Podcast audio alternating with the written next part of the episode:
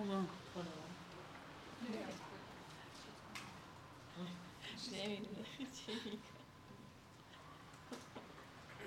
Well, chapter 21, we will be in um, chapters 21 to 24 today.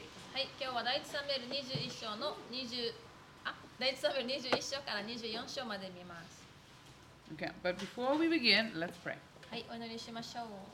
Lord, thank you so much for this day. Thank you that we can come here together for um, just studying your word. Uh, even just these few chapters we're going to look at today, just such important chapters. Father, we pray that you would really open our ears to what you have to say tonight. May it not be us, Lord, but may it all be you, Father. We love you and we thank you for this time. In your name, amen. 神様こうやってみんなで集まれてまた学べることありがとうございますそしてこの時間すべてあなたによって学ぶことができますようにあなたのための時間として用いてくださりまた私たちにも知識とまたあなたの理解を得られる時となりますようにイエス・キリストの皆によってお祈りしますアメン Amen. Okay. Um, so if you remember last class, we talked about um, David fighting Goliath. はい先週のクラスではダビデとゴリアテの戦いを見ました And this brought David into really a position of influence at court. He um, started becoming um, just acquainted with Saul and really serving him and becoming his warrior. でそのゴリアテとの戦いに勝利したためにサウルの兵の中でも階級の、まあ、位の高いところにダビデが置かれます And um, at that point, right, Saul started persecuting him because he felt threatened by David.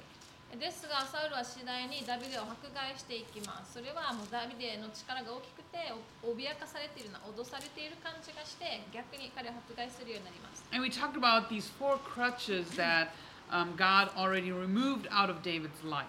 えそしてこの4つの松葉杖えっと、ダビデの人生の支えとなる松松葉杖を神様が取られたっていうのを見ました He removed the crutch of a good position, right, with um, with Saul.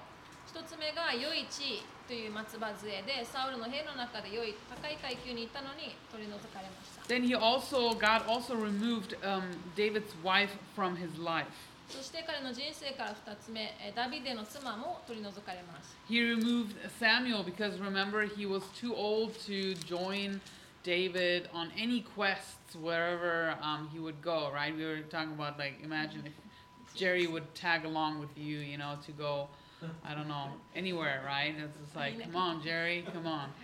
で3つ目がサムエルもう彼の人生から取り除かれたんだけどサムエルはもう年老いていてもうダビデについてあちこち回ることはできないような状態だったのでサムエルですもうジェジェリーさんの話して覚えてると思います、 And then uh, we saw that God also removed um, Jonathan from David's life, even though they would see each other, each other again, but um, just he couldn't lean on his lean on his good friend anymore.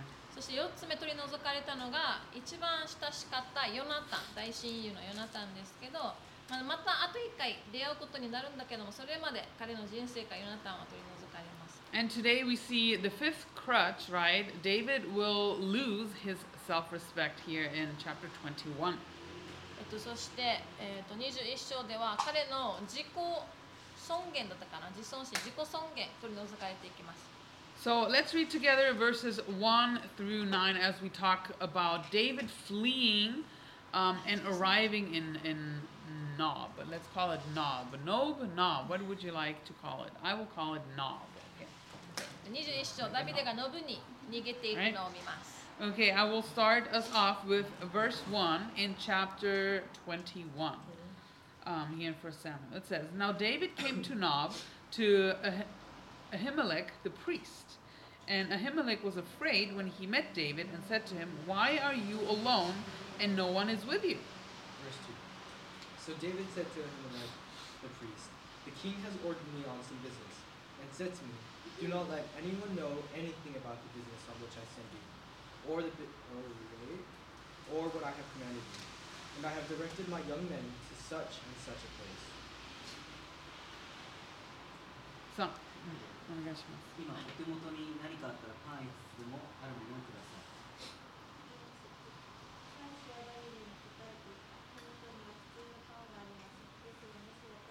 女たちから身を遠ざけているなら性別されたパンはあります Then David answered the priest and said to him, Truly women have been kept from us about three days since I came out, and the vessels men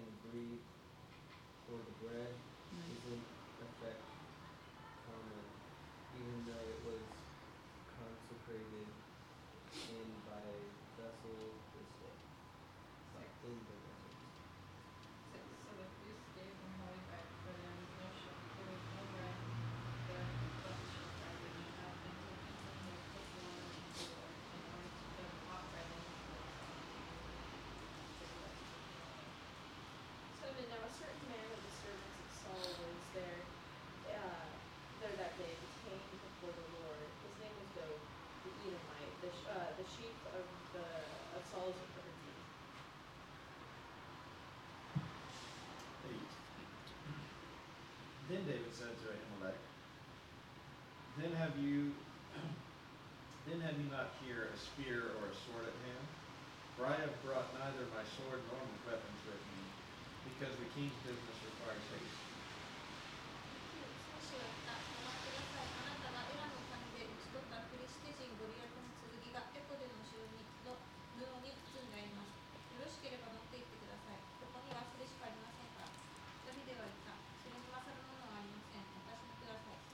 Thank you.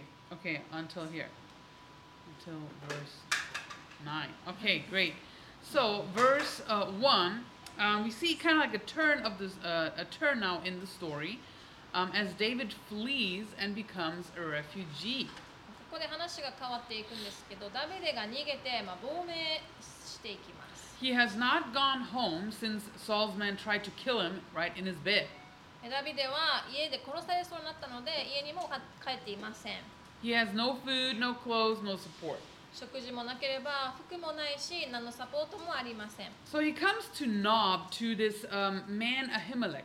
えそして彼はそんな時ノブの祭司アヒアヒメレクのもとへ行きます So here in this um, in this map of Israel, you guys can see that um, it's pretty close to the city Jebus or Jerusalem, right? エルサレムの、まあ、ジェブスのすぐ近くの町です Um, I don't think I'm mistaken with that one. Wait, it sounds kind of weird. No, because it says Mount of Olives. Sorry, it's all pixely too. はい、オリーブ山があるのでオリーブ山の、まあ、エルサレムのすぐ近くのノブの町です So um, going back to the better map here, this was actually where the tabernacle now stood.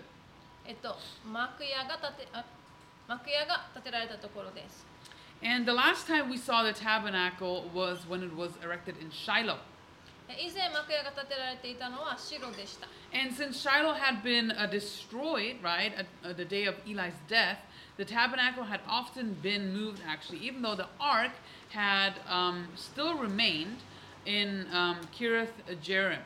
え白が滅ぼされて、まあ、エリが亡くなった時 の時代に幕屋は時のしばしばあちこち移動するんですけどしかし神の箱はキリアテエアリムに残りました So Nob was a couple miles away from Jerusalem, right? And it was a priestly town where one of Eli's descendants, Ahimelech, served as priest. はい、このノブという町はエルサレムから数マイル離れたところにありました、まあ、3キロぐらいから離れたところあるんだけど祭司の町で、えっと、エリの子孫の一人アヒメレクが祭司として仕えていました So Ahimelech sees David and he is afraid. えーそんなアヒメレクは、えっと、ダビデがいることに恐れます David was a prominent person, and Ahimelech was um, just kind of suspecting something was going on here.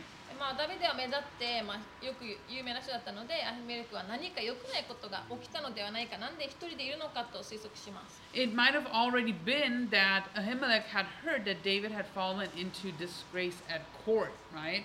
で考えられるのが、まあ、もしかしたらアヒメレクはダビデが王宮から追い出されるような何か悪いことをしたのではないかというのを耳にしていたから疑っているのではないかと思われています Maybe the word had already gotten out. Hey, did you hear?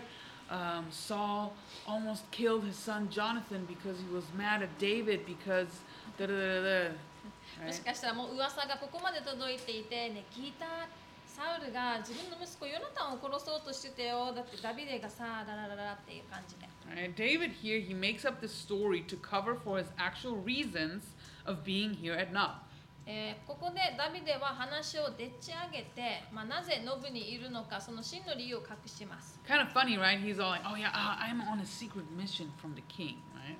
ここでダビデは、まあ、極秘作戦の極秘ミッションのために神様あ神様じゃない、えっと、王に送り出されたんだよってちょっと嘘つくわけです。That's kind of how he ensured that Ahimelech wouldn't tell on him, right? まあ、そういうことでアヒメレクからまた誰かにこの噂が漏れることがないようにしたのかもしれません。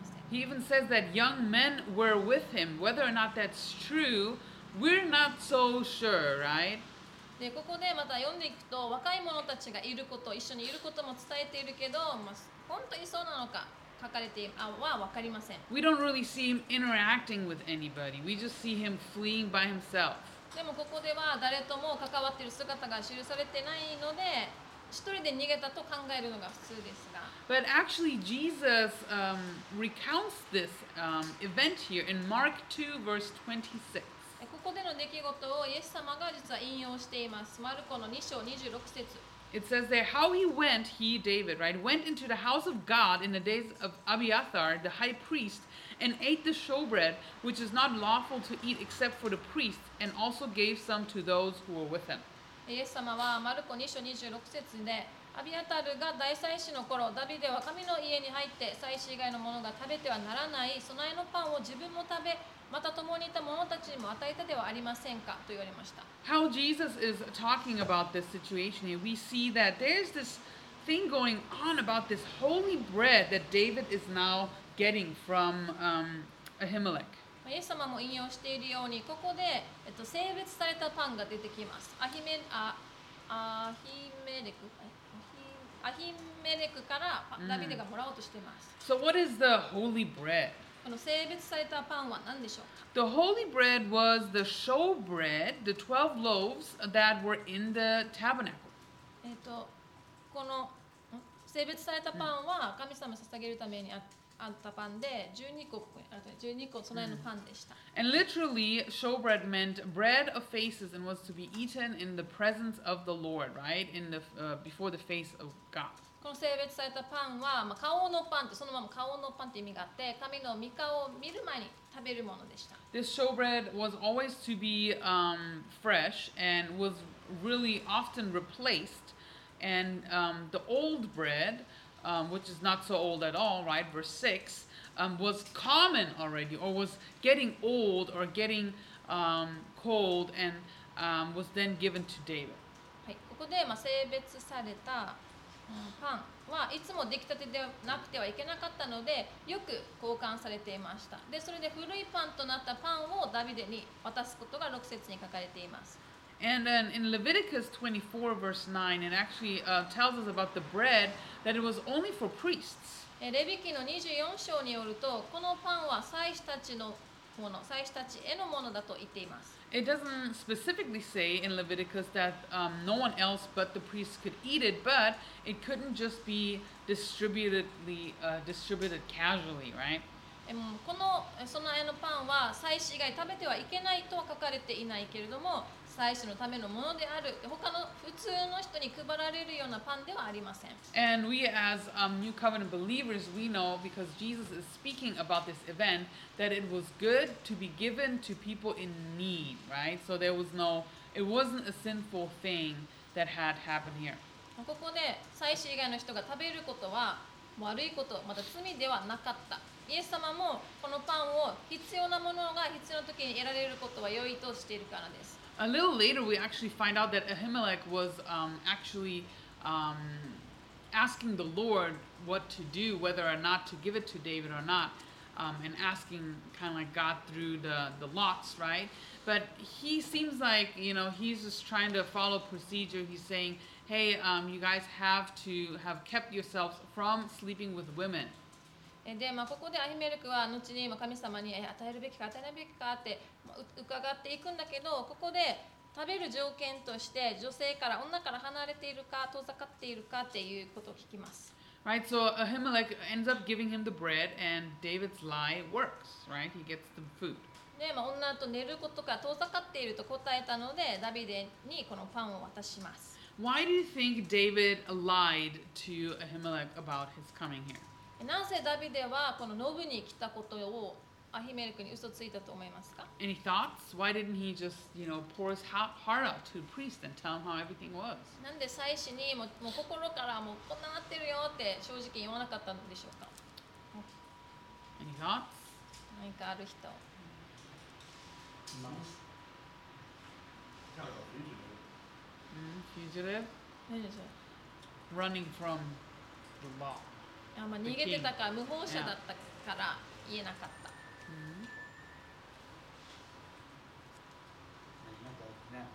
同じだ。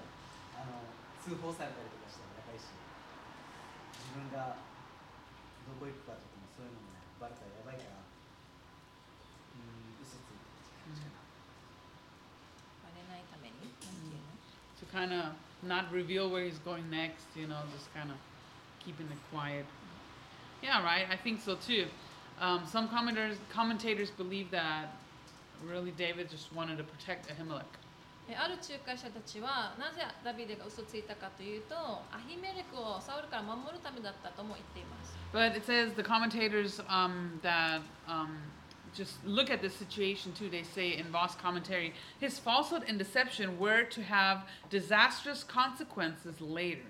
Though David's lie might have saved one life for the moment, the result of it was that scores of other lives would be snuffed out later on. えボスさんが仲介してこのように言っています彼の虚偽と欺瞞は後に悲惨な結果をもたらすことになったダビデの嘘で今一命を取り留めたとしてもこの結果他の多くの命が失われることとなった And that comes about through this man Doeg, right? In verse 7. えその出来事を通して、えっと、ドエグが出てきます He was there and he sees a David, and it says about him that he was an Edomite. えドエグという人がここでダビデを見るんだけど彼はエドム人でした He was actually a proselyte who proselyte proselyte huh? proselytes. Okay, cool. Um, good job. um, someone who had converted to the Jewish religion but was not a Jew himself. はい、彼はユダ、えっと、このドエグっていう人は ユダヤ教に改宗した改宗者でしたがユダヤ人ではありません He was a descendant of Esau, but not of Jacob, right? But there was bon- both sons of Isaac, right? The Edomites and the Israelites. え彼はエサウの子孫でヤコブの子孫ではありません二人ともイスイサクの息子です And Doeg was uh, a descendant, sorry, a chief, the chief of the herdsmen of Saul, so one of Saul's administrative staff.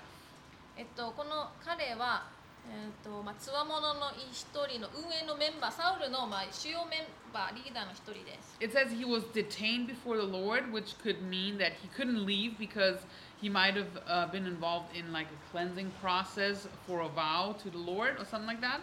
彼は主の前に引き止められていたってあるのでなんか誓いのための清めの儀式の過程の中にいたからここで引き止められていたのかもで知りません But um, yeah, so he, he's there and he sees him, and that's just mentioned here. And then in verse 8 and 9, we see that David asks if there's a weapon around, and Ahimelech shows him the sword of Goliath.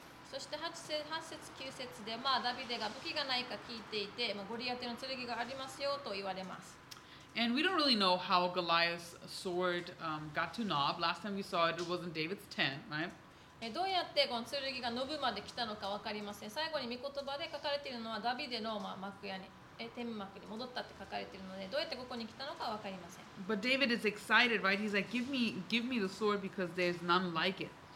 それは何よりです。私にくださいってダビデは答えます。And you know, different commentators have different thoughts on, you know, David's action here. Definitely, right? Um, we see um, that even though he was known to be, you know, the the man that just, you know, like faced Goliath with a sling, he's pretty happy now. He finds this big sword.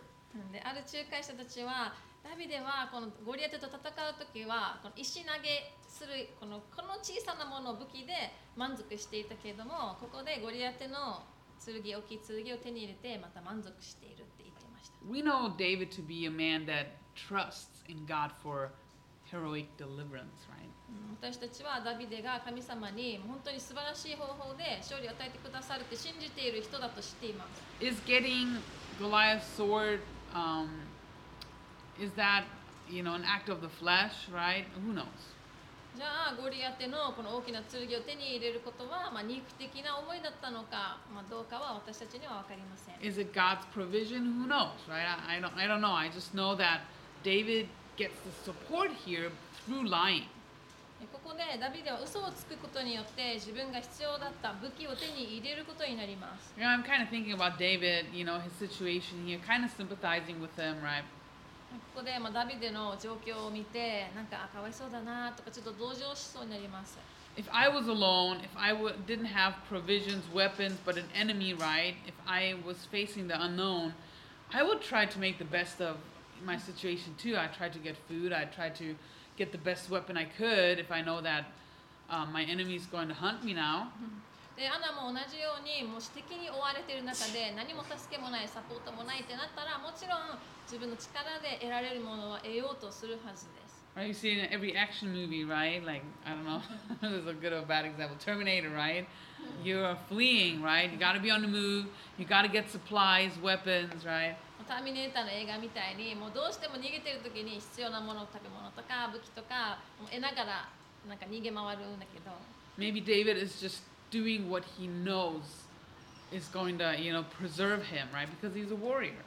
でまあ、ダビデも戦士だったので勇者だったのでここで必要なものっていうのをとりあえず手手に入れようとしたのかもしれません Matthew Henry um, says, Those who are furnished with the sword of the Spirit and the shield of faith cannot be disarmed uh, of them, nor need they at any time to be at a loss.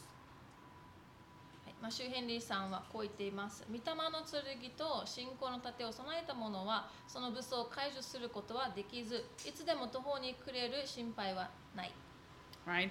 So um, here David is, um, you know, making these decisions and just really preparing for the worst. えっと、ダビデはここでできる限りのベストを尽くして、まあ、最悪の状況に備えています。And we don't want to judge him too harshly for just getting the bread and the and the, the sword, right? どうしても必要なものであったからこそ、ダビデをそこまで攻める必要はないのかな、パンを得たり、また剣、武器を得ることを責める必要はないのかなとも思います。 I think all of us know these situations where we're trying to make the best out of a situation that we're just we don't know what to do, right? 私たちも置かれている状況の中で、まあ、どう対処するか、できる限りのことをするはずです。 I mean, this is not not reaching to what David is suffering through, but I always think about, um, you know, when you need a book like a cheap plane ticket, for example. まあダビデの状況と比べることはちょっとできないんだけどでも例えば安い飛行機のチケットを買うときどうでしょうか You need a book a cheap ticket. You're waiting for a deal, right? で安いフライトのチケットを買うためにそのセールが始まるのを待ちます And you pray, Lord, give me, give me that good price. 神様にあこの安いチケット を与えてくださいって祈ります But the price kind of stays the same, で right? もそのチケットは全然安くならない And you panic and think, God, is this, is this the time? Do I not see, you know, the time to strike? You know, like Pastor Tommy always says, strike when the iron is hot. I'm sure it's not an original quote, but you know, you can't just wait forever. If you're undecisive, then you know, you just you end up making the wrong decision. でまあああなたはパニックになって「神様これが私の買うべきチケットですか?」って言ってトムさんもよく、まあ「熱は熱いうちに打たないと」って言うんだけどちょっと引用違うんだけどでもまあそのタイミングでもう買わないとバーンってやらないとってよく言います Right? You pray. There's not really a clear yes or no. でも神様に祈っても、まあ、確かな答えが得られなかった時 Right? So you just you kind of go for it. You buy the ticket because you don't wanna, you know, you don't wanna miss out. で、えーまあでもまあこれなのかなって言ってあなたはチケットを買う決断をします That was kind of like me a few weeks ago when I booked my plane ticket to go home to Germany for Christmas. Everything was so expensive. I was like, the war, the gas prices, right? で実はこれアナにちょうどあったことでえークリスマスにドイツに帰るためのチケットを探してる時に、えーこんなに高いもう戦争もあるしもうガスガス代も高くなっちゃって And I ended up buying a ticket, but from, you know, years and years ago when I first flew back and forth, it was really double the price. Pri- might be the time, right? And I was talking with Tommy, he's like, yeah, that's just how it is right now, but I still didn't really have any peace. でアナは、まあ、結局買ったんだけどその買った値段っていうのは最初沖縄に来始めた 時の約倍ぐらいになっていました。神様が与えてくれたこの機会、今買えるっていうこの状況、機会をまあ逃したくなかったので買う決断をしたんだけど。And then the other day, Tommy said like, uh, flight prices are dropping, right? でそしたらちょっとちょっと日が経ってトムさんが「おお飛行機の値段が安くなってるよ」ってみんなになんか自慢して And I was about to check the flight prices to see, to make my life miserable, right? To see if I'd made a wrong decision. でアナはもうチケット買ったのにトムさんがそれ言うから「え今いくらになってるのかな?」って今の値段をちょっと検索しようとしてもう見てはいけないの分かってるんだけど And the Holy Spirit stopped me. He really felt like the Lord said me stop, you know. それでもし安くなってたらすごいアナ傷つくと思うんだけどそんな時に聖様が「ああ違うよ」って止めてくれました And it was kind of like, you know, like, like probably the wisest thing someone ever told me was you make a decision and you don't look back, right? You trust the Lord, you pray, you make the decision, you don't look back, because if you start looking back, you will always do it. You always question whether or not the Lord led you. You just got to believe in faith that this was the decision that God led you to. So I didn't. I, I didn't look it up, and I'm not going to. I'm not going to do that to myself. Don't tell right? No, yeah. Don't tell me either. Don't tell me about flight prices in December about Germany.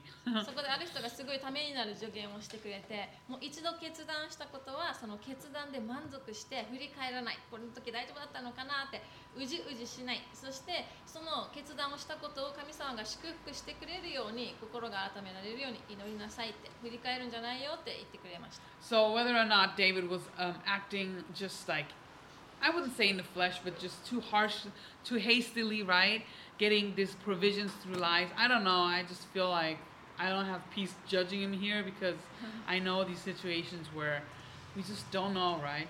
でこの時の決断が正しかったか正しくなかったかってその時には分からないこともあるのでアナも同じような状況にあったからここで彼を裁くことはできできませんけどこうやって今分からないでもその決断が最善であるっていうことを望む必要もあります Um, let's read the next few verses, verses 10 through 15, where we see that David actually flees to Gath. 10節から15節でダビデがガテのあアキシュに逃げていくのを見ていきましょう That was Elena, right? Yes, You're but next I think my verses are differently numbered. I can Okay. still continue because nobody else cares. But it's okay. I'm just gonna start. David rose and fled that day, something yeah, like that. Uh, I think that's 11 for me. Okay. Okay, gonna go further. Und David machte 11するとアキシュの家来たちがアキシュに言ったこの人はあの国の王ダビデではありませんかみんなが踊りながらサウルは千を打ちダビデは万を打ったと言って歌っていたのはこの人のことではありませんか Now David took these words to heart and was very much afraid of Achish, the king of Gath. 13. So he changed his behavior before them, pretended madness in their hands, scratched on the doors of the gate, and let his saliva fall down his beard. 14アキシュは家来たちに言ったおいお前たちも見ているようにこの男は気が触れているなぜ私のところに連れてきたのか私のところに気が触れた者が不足しているという私の前で気が触れているのを見せるためにこの男を連れてくるとはこの男を私の家に入れようとでも言うのか Thank you. All right. So David flees to the Philistine king Achish. ダビデはペリシテ人の王アキシュのもとへ逃げます Literally goes to the enemy for refuge. 敵のいるその敵の陣地に避難していきます And this good fella here, his name is Achish, but it's actually he's actually called Abimelech in Psalms 34. So not Ahimelech the priest, but Abimelech. はい、アキシュ は実は詩篇の34編ではアビメレクと呼ばれています。このアヒメレク、最初とは違ってアビメレクです。So um, Achish here, um, he, um, yeah, he's the king of Gath. He's uh, this Philistine guy, and David goes and um, tries to find a refuge here. えっと、ダビデはこのガテのペリシテ人の王アキシュのもとへ、まあ、助けを求めていきました。And then um, Achish's servants, they kind of recognize him, and then they recount this uh, famous song, right, of David's victory over them. right? でアキシュの家来はダビデのことに気づいてそしてあの歌をあの歌のことを持ち出して自分たちを任した自分たちに対して勝利を得たあのダビデじゃないかと言います And they even call him the king of the land in verse 11. 11節ではあの国の王ってまで呼んでいます Kind of funny that the Philistines, they respected David and um, understood his destiny better than King Saul. であの国の王ってペリシテ人が言ってることからもダビデに敬意を示しサウル王よりもこの彼のダビデの運命について理解していたのかもしれません In verse 12, we see that David takes these words to heart, or in Hebrew, it means to lay them up in your mind. で12節にこの言葉を気にしてってあるんだけど、えっと、ヘブル語での意味はうんこの言葉に影響されたとか、心に刻んだ思いにさらに吹け吹けたっていう意味があります。So he lets those words affect him. He's very much afraid, ここでそれ影響を受けたダビデもう感情はほぼに恐恐れていたという感じと近いと思います。He's this great warrior who had defeated Goliath, escaped Saul multiple times, and he's afraid of a few words. えこの偉大な戦士ゴリアテまで倒してサウルから何度も逃げていたダビデだけれどもこのペリシテ人の言葉を恐れました。Why? Because he realizes they're recognizing him. なぜ恐れたのかそれはきっと人々がダビデということに気づいたからじゃないでしょうか And um, let me see.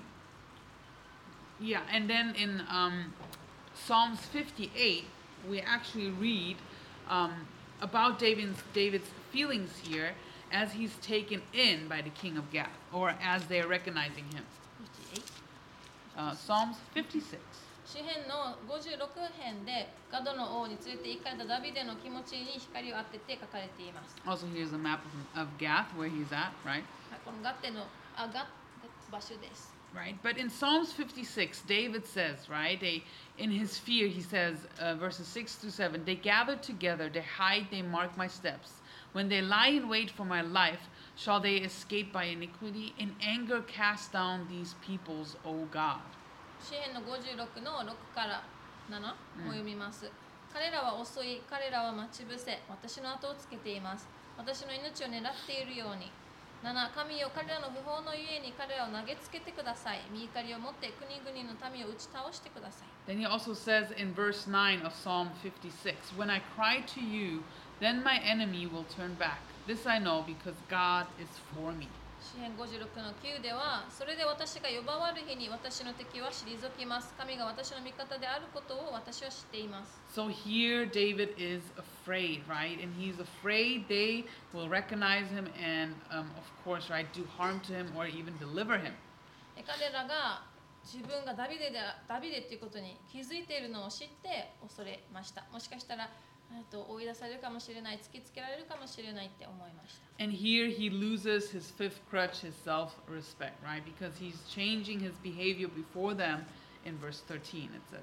そしてこの状況で彼はまあ自己尊重を失いますこれが5つ目の松葉杖です彼らに対して態度を変えていることから分かります Right? He pretends to be kind of like a madman. ここでえ待気が違ったかのように振る舞っています And he, you know, his drool is down in his beard and he's just kind of, kind of um, scratching the, the doors and um, just kind of like being crazy.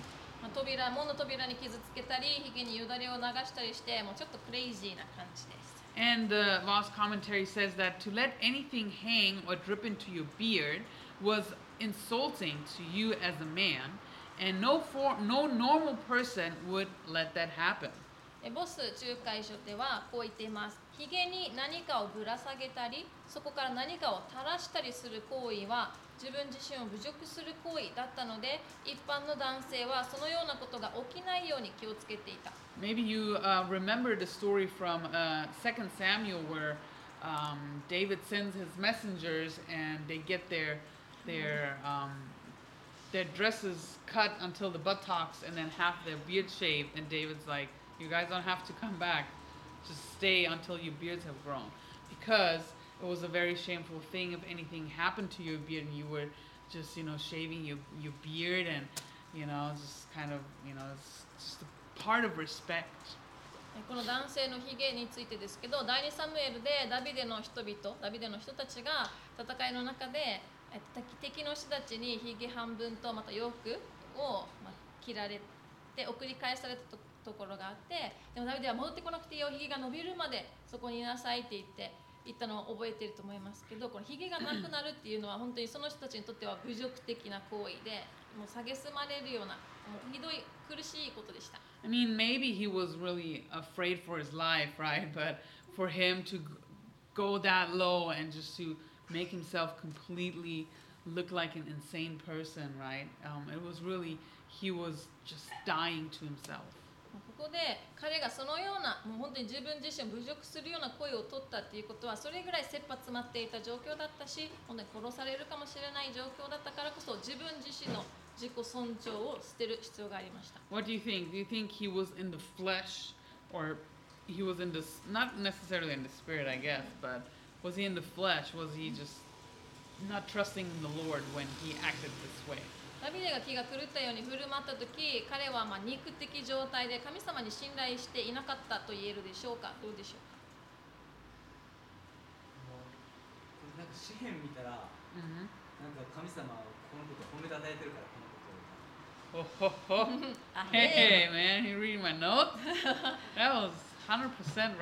はいもう自分たちが今から言うことを言ってくれました Okay, yeah, good. So he took. Yeah. Yeah, so uh, Psalm 56, why don't you turn there? Psalm, Psalm 56. 詩篇56編 He says that in Psalm 56, which talks about this, this situation in Gath, um, Yusan says he praises the Lord. ユクが言ったみたいに今神様がこのダビデの行いに対して主が褒めたたえてるっていうあったけど And it's it's right. He came from Nob. He fabricated this lie to get bread and weapon. So it's not far fetched to think he was in the flesh. But how um, Yusan said, Psalms 56 um, was written um, about this event and is a cry for help and deliverance, and also there's praise towards God. じゃあこっちおこっち Psalm 56. 詩篇 First, 56編は、え ー、とその時に書かれていたことなのでここに書いてある通りです So if you kind of browse through these verses a little bit, you guys can see that that David is asking God for help. 56編を見るとダビデが本当に神様に嘆いている神様助けてって言ってるのがわかると思います Actually, if you go a few psalms before that, um, Psalm 34, this is a psalm written after the this event. So turn to Psalm uh, 34. そしてこの出来事の後に書かれたのが詩編34編なので34編も開きましょう David's ruse had worked, and Achish uh, sends him away, doesn't want anything to do with him, and and David writes this psalm after this event. えアキッシュで彼と彼の策略にはまりたくないので追いかけあ追い返されてしまいますがその時に書かれたものです Um, verse 1 and 2 says, Teddy and I will read it odd and even, right? Just 1 and 2 for now. It says, A psalm of David when he pretended madness before Ahimelech, who drove him away and he departed. Will I will bless the Lord at all times. His praise shall continually be in my mouth. 2節私の魂は主を誇る貧しい者はそれを聞いて喜ぶ Verse 4 through 6, we um, continue here. I read along. I sought the Lord, and he heard me, and delivered me from all my fears. 5節彼らが主を仰ぎ見ると彼らは輝いた彼らの顔を恥ずかしめないでください 6. This poor man cried out, and the Lord heard him, and saved him out of all his troubles, and so forth, right? So as, as you continue reading, you just see um, David's praise of God. えっとダビデがもうここで神様を褒めたたえているのもわかります And we see really reading David's Psalms um, that there is repentance in uh, Psalm 56, but also joy after delivery, uh, deliverance, sorry, in his poetry. で56編ではもう嘆いて助けてってあるけれどもその助けてもらった後の喜びもこうやって読むことができます We can kind of, you know, agree David kind of brought himself into this mess. でまたダビデ自身がこの状況を招いたっていうことも私たちには分かります But God got him out. でも神様がそこから彼を助け出された Right? So God's great mercy is shown when He helps us, even though we don't really deserve His help. そしてそこから分かるのは神様の大きな憐れみは私たちがそれに値しなくても私たちを助けてくださることがあるそれを見ることができます You know, you might be in trouble, but when you humble yourself, you can count on the Lord. あなたは今問題の中にいるかもしれないでもへりくだった後に主に期待できます Maybe not all your problems will go away. もうでもそれは問題が全てなくなるというわけではありません Maybe you still have to go through the consequences, もしかしたらあなたはその結果を通らなくてはいけないから right? David still had to go do the, you know, mad, mad knocking, scratching, and the beard drool, right?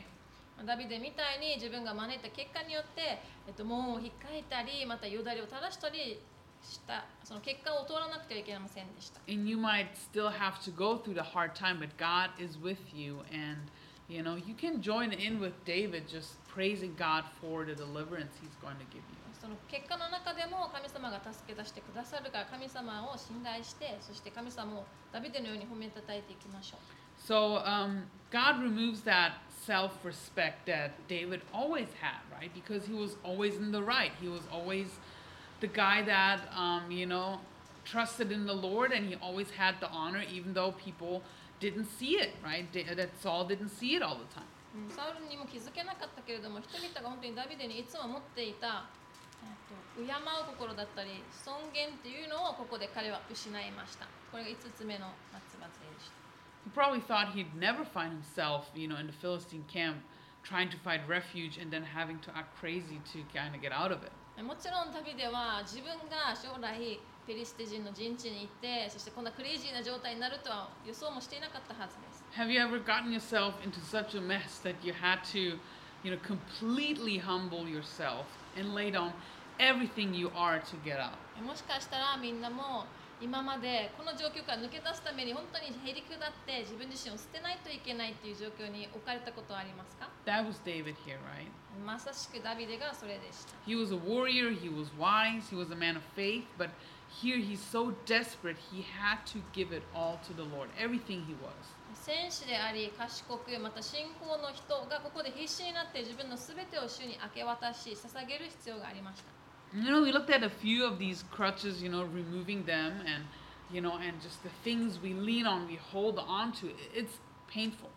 の人生の支えとなる松葉杖この支えが取り除かれるのは痛みが伴います If something's taken away that you lean on, that you have for support, if that's taken away, that is super painful. It makes you feel very vulnerable, right?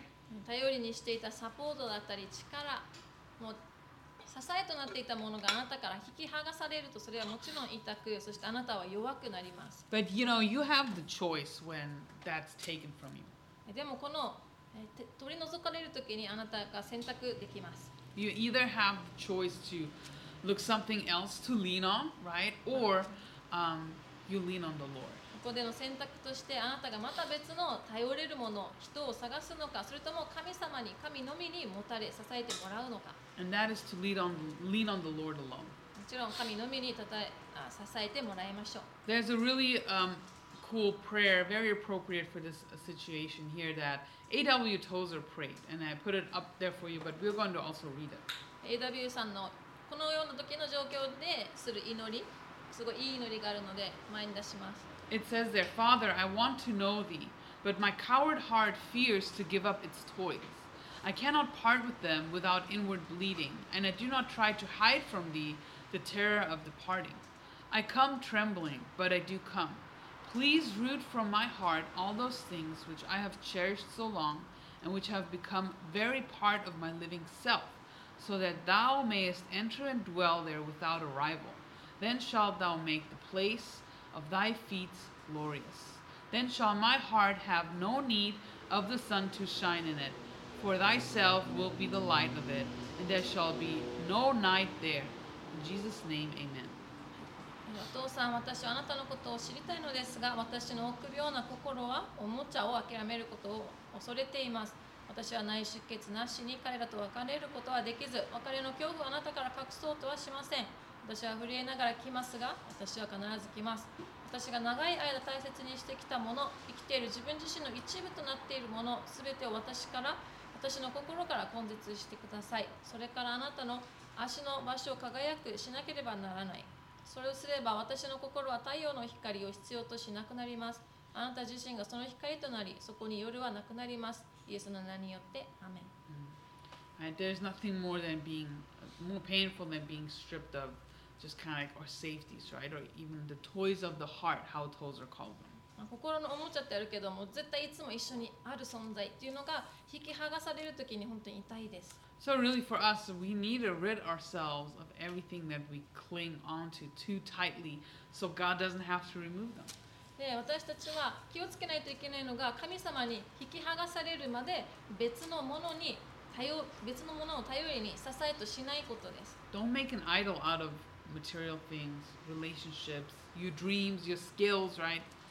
で物質的なものだったりなんか関係だったり夢とかまた技術などをあなたの偶像として作り出すことがないように But give the Lord the number one place in your life and lean only on Him?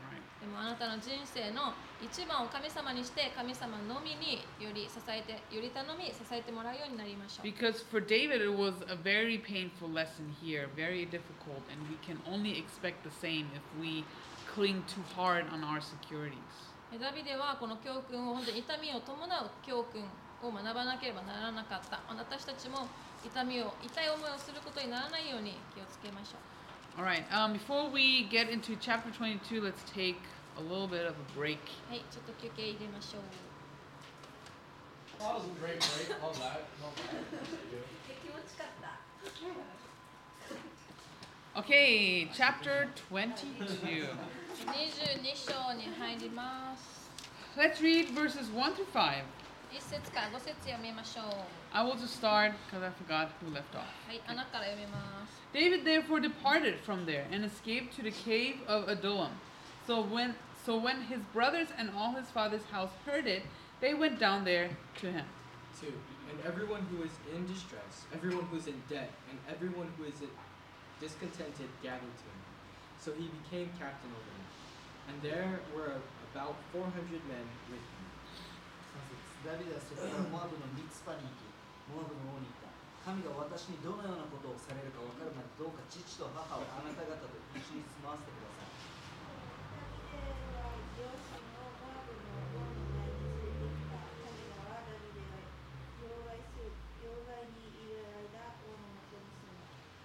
Now the prophet Gad said to David, Do not stay in the stronghold,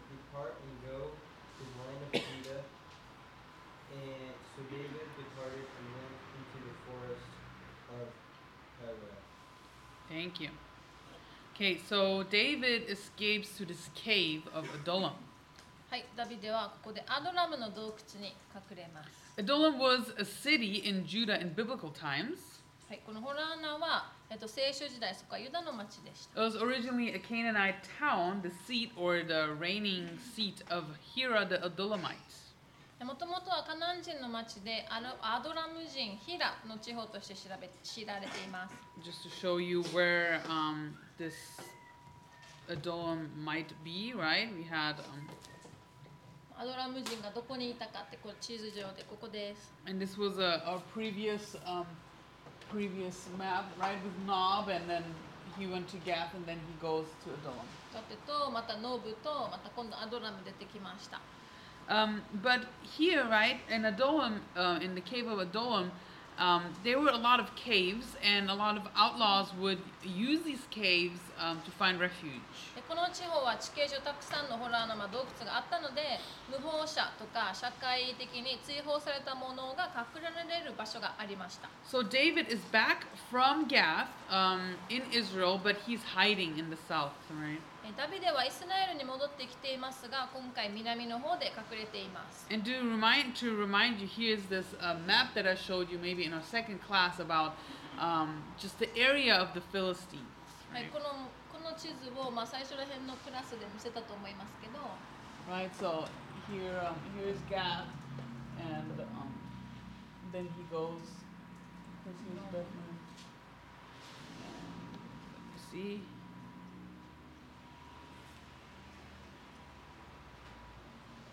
down south. South. Yes. はい Down south.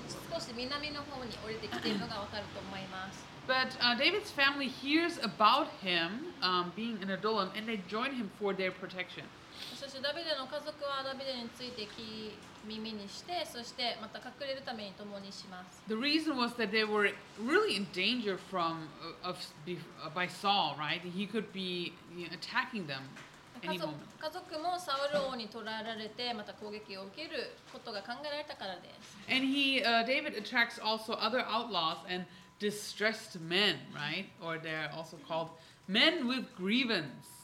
はいえー、とダビデはここで他のアウトローたちまた苦しめられた問題を抱えた男たちがをあがダビデのもとに集まってきているのが分かります。And there were like 400 men joining かもこの問題を抱えて困窮している人たち400人がダビデのもとにつきました。In verse 2, it says um, that anyone, everyone who was uh, in distress, everyone who was in debt, every, anyone, sorry, everyone who was discontented gathered to him.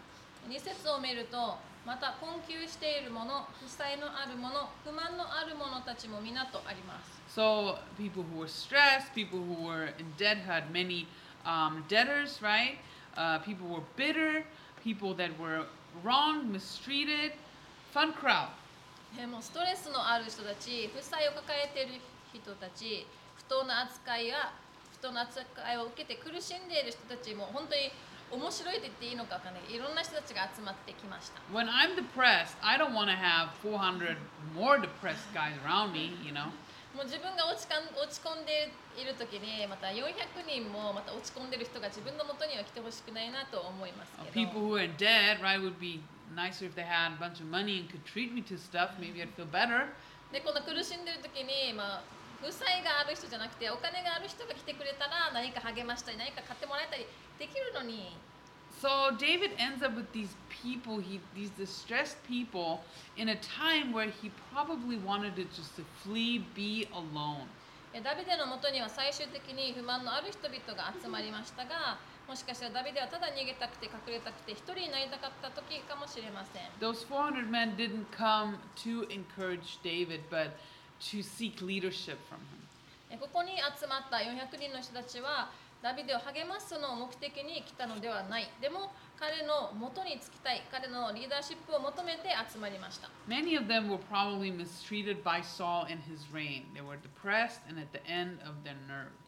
えここに集まった多くの人たちはサウルの王やその王権によって不当な扱いを受けた人々だと考えられますよってう落ち込んでいる人たちもう限界ギリギリの人たちがここで集まりました And um, a few of um, scripture actually tells us what um, David did, right? He didn't just let them stay with him and ignore them, but he um, started to train and disciple them. えこの400人集まった人たちにダビデがしたことが聖書に残されています彼は人々を鍛えそして弟子訓練しました And he made them his mighty men of valor.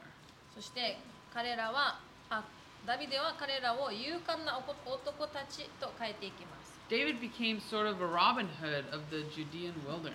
もうダビデはユダヤの荒野で一種のロビン・フッドのようになったと言えるでしょう Uh, Psalm 34, verse 12 through 15, um, we see a little bit of David's um, method of discipleship.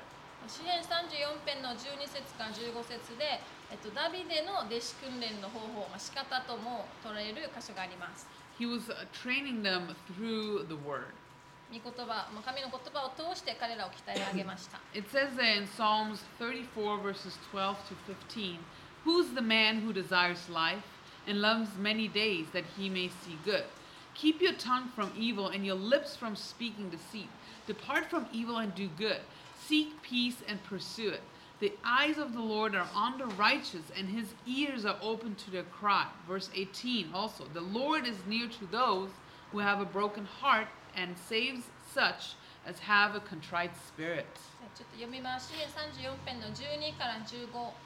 え12命を喜びとし幸せを見ようと引かずの多いのを愛する人は誰か13あなたの下に悪 悪口を言わせず唇に欺きを語らせるな14悪を離れ善を行い平和を求めそれを追い求めよ15主の目は正しいものに向きその耳は彼らの叫びに傾けられる18主は心の打ち砕かれた者のの近くにおられ霊の砕かれた者を救われる So these distressed men, right, they were taught by David how to fight, how to have discipline in battle, and how to be, you know, people of rank. え困窮した者たちはここでダビデから戦いの方法を学びまたその戦いとまた階級位の中で規律を守ることを学びました Especially later, we read about them that they were really skilled hunters and fighters. えそして後に彼らが熟練した、まあ、ハンターまた勇敢な戦士と変えられていることからも分かります Pretty cool. In First Chronicles, we read about like one man taking on a bunch of Philistines and so forth, right? Stabbing people with spears and just being like almost supernatural heroes.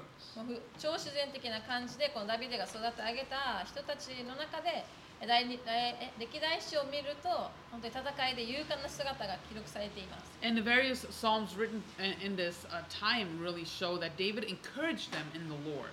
そしてこの34編とか詩編を通してダビデがこの戦士たちこの人々を励ましているのも分かります And we know that when David would be king later on in 2 Samuel, these mighty men would uh, be his high ranking warriors, his advisors, and officers at court.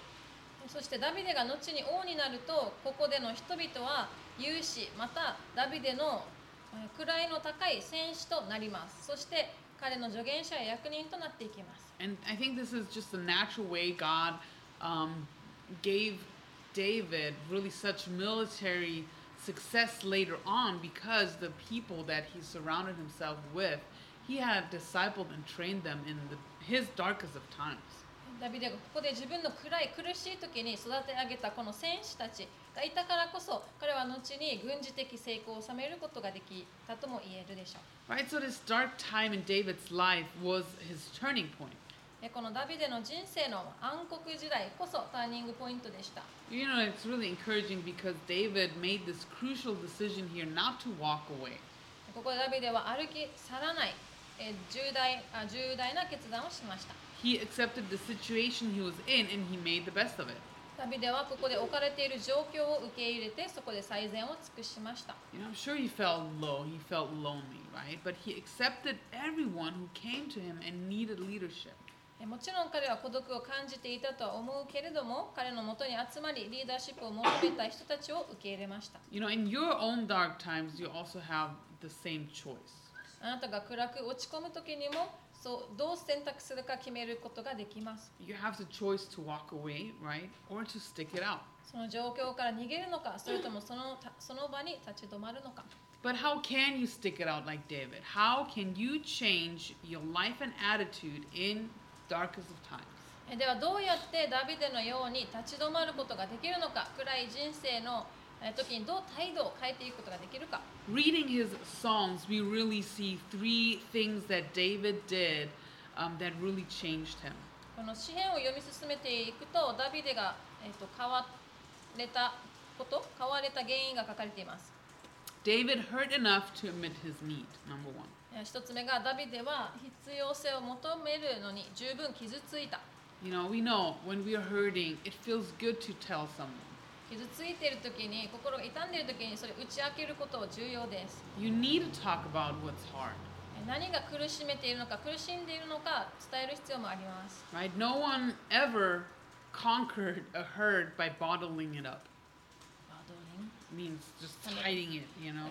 苦しい中で傷ついている中で溜め込んでそれに打ち勝つという人はいません You need to declare to someone, especially to the Lord. もちろん特に主にそれを吐き出すそれを主に打ち明ける必要があります Secondly, David was honest enough to cry for help. そして2つ目彼は助けを求めて泣く嘆くほど正直だった God actually honors vulnerability. 神様は弱さを尊ばれます He did it with David and he does it now with us. ダビデにも尊ばれたそうされたのなら私たちにもしてくださいます Thirdly, um, David was humble enough to learn from God. そして3つ目彼は神様から学ぶほど謙虚だった I think we can be cave dwellers, right? And lear live in one cave after another and one hard time after another, but not learn from God. 私たちも神様から学ばない生き方この洞窟ホラー穴を飛び回る生き方も選ぶことはできます But think about David's humility here, right? He was humble enough to embrace where he was at And to turn it into like a training ground for the future. しかしダビデはそうせず十分へり下って自分のいる状況を受け止め将来のための訓練の場と変えていきます Just like Becca said this morning, right? It's easy to pity yourself in hard time. 苦しい時にもう自分をもうかわいそうとするのは簡単だとベカ言ってたようですけど、We often find ourselves in emotional dark caves. うん私たち自身も感情的にこの暗い洞窟ホラーの中に自分がいるように感じます We ask, why is this happening to me? Why? 神様なんでなんでこんなことが起きるの自分に Right? Um, there's a cool um, quote I read from Charles Swindle about this specific time in David's life. And it says, We forget that conversion is a miracle of the moment, but the making of a saint is the task of a lifetime.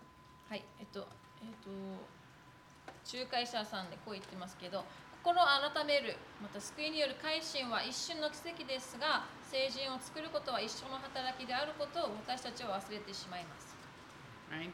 So your training and your sanctification takes time and it's probably done in a cave.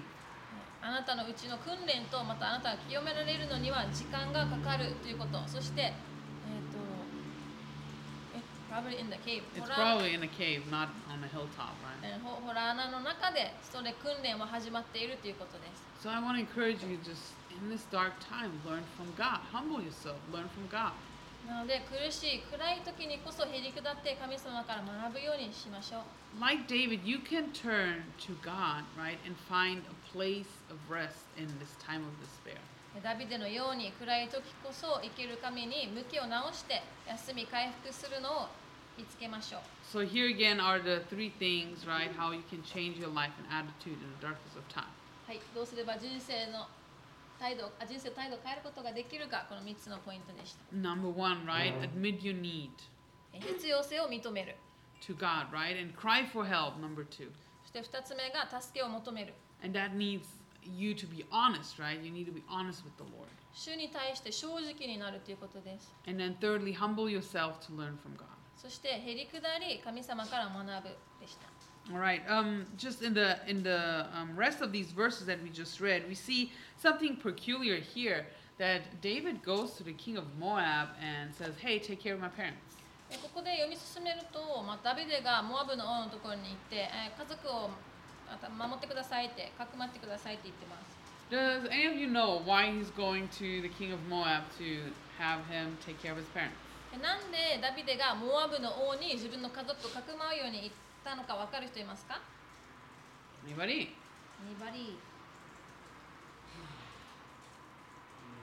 question one more time. Why is he going to the Moabite king to have him take care of his parents? Because he's gonna run away. Yes, but why the Moab, the king of Moab, man? I don't know. Maybe he'll kill him. What? I don't know. なんでモアブの王様に聞いたのか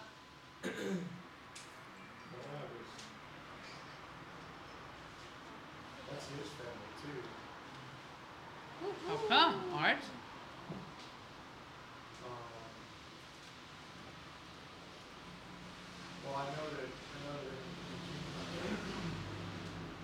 in his genealogy, it goes to Ruth. So, Correct.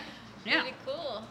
Right. はい、もちろん大正解です。えっと、ダビデの祖先にルツがいて、ルツはモアブ人でした。Yeah, David's great grandmother was from what?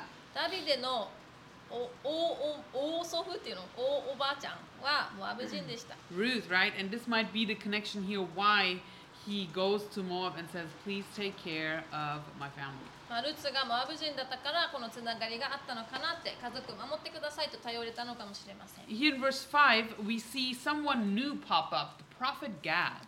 そして5節から新しい登場人物預言者のガードが This- 登場します This might be the Gad that who might be involved in writing this very account of David's life. えこのガドはもしかしたらこの書ダビデの人生を書き残したものの一人もしくは関わっているかもしれないと考えられています He might be um, sent from Samuel here at this point and from one of the schools of prophets. えこの預言者ガドはえこの時はサムエルの預言者学校から送られた一人とも考えられています We will see him again in 2 Samuel, and he would be called David's seer. 第2サムエルでも彼は登場しそこではダビデの先見者と呼ばれています And Gad would often give um, him the word of the Lord. えそしてそこでは頻繁に主からの主からの言葉をダビデに伝えるものとして用いられています Right? Cool new um, person we meet here. はい新しい登場人物です Okay, verses 6 through 23, let's read it together. はい6節から23節まで読みます Did we leave off? Where did we leave off? Okay, Reina's next. Thank you.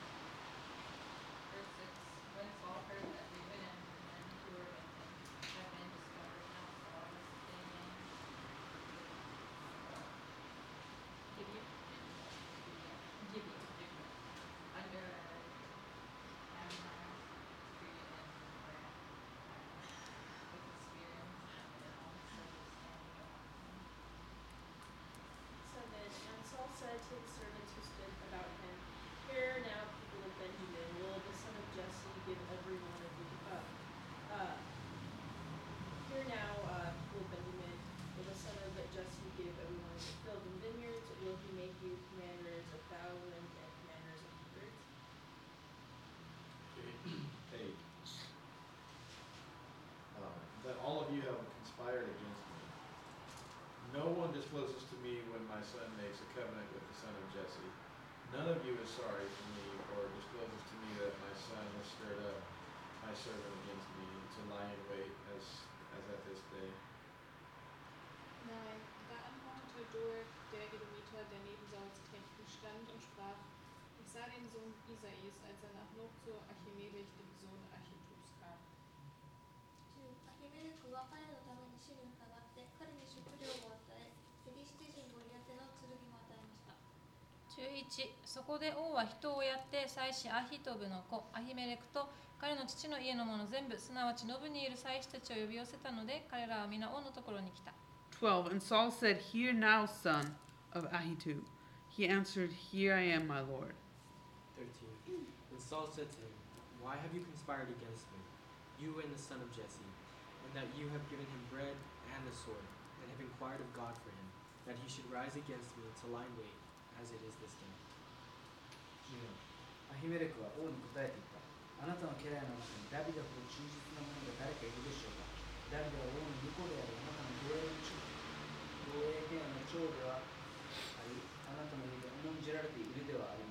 せん King said, You shall surely die, and, and that you and all your father's house. So, and the king said to the Lord, who stood about him, turning to the pro- priests of the Lord, because their hand, hand also is with David, and looking near, when he had fled and did not tell him. But the servants of the king did not permit them to strike him. 18. Uh, then the king said to Doeg, um, Return and uh, return and struck the priests. And Doeg, the Edomite, turned and struck down the priests, and he killed on that day 85 persons who wore the linen ephod.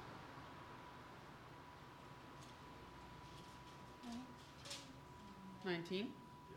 Okay, there it is. Yeah. Nineteen. And Nob, the city of the priests, he put to the sword, both man and woman, child and infant, ox, donkey, and sheep, he put to the sword. 20. Es entkam aber ein Sohn Achimelechs, des Sohnes der hieß Abiathar, und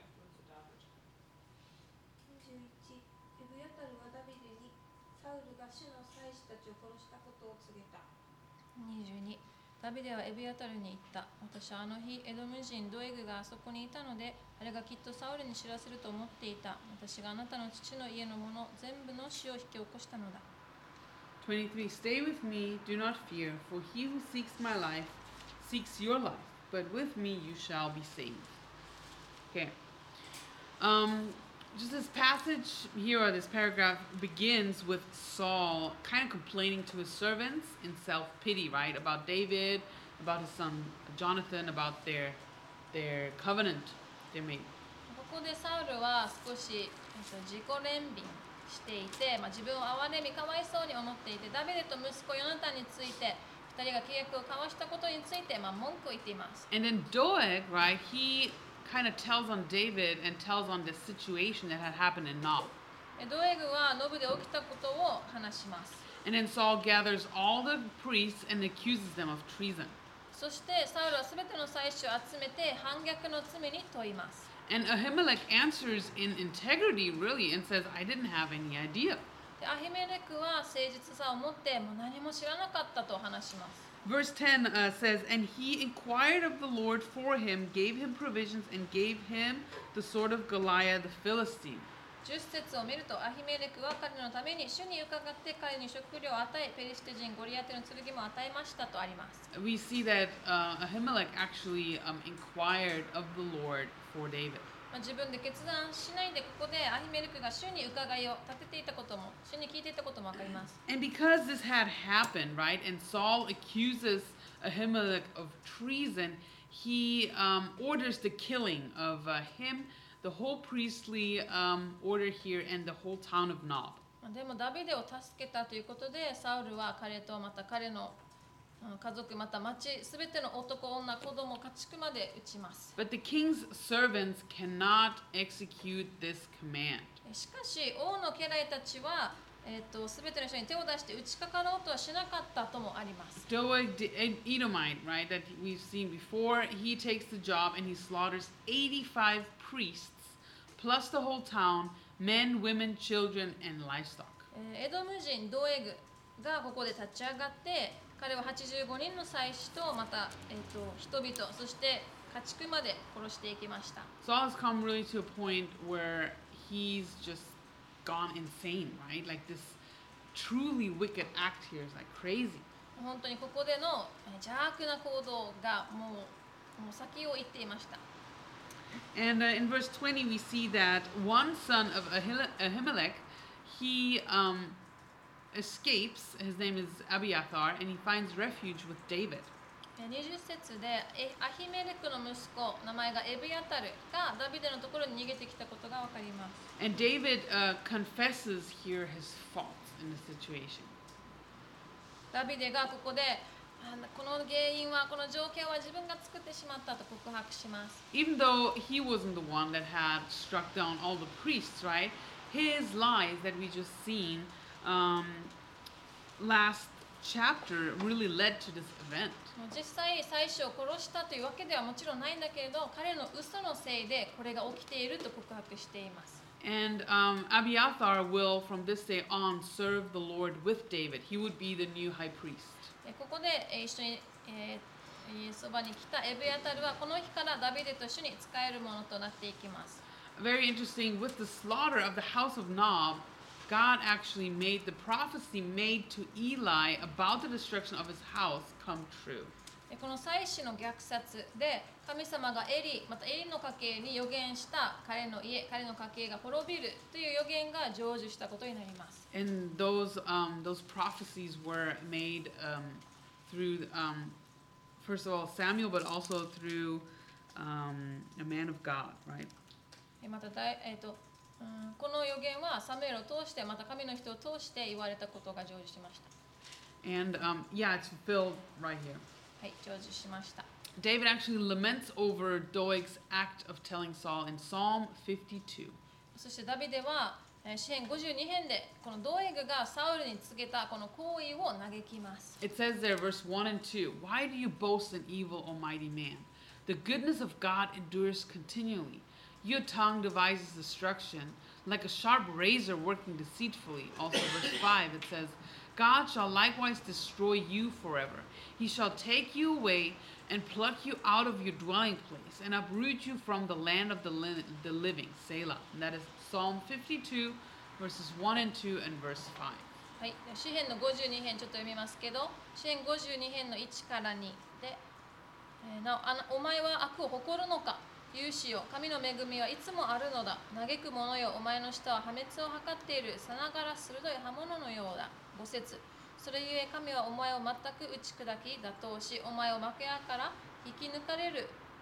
こうして生ける者の力お前を根こぎにされる。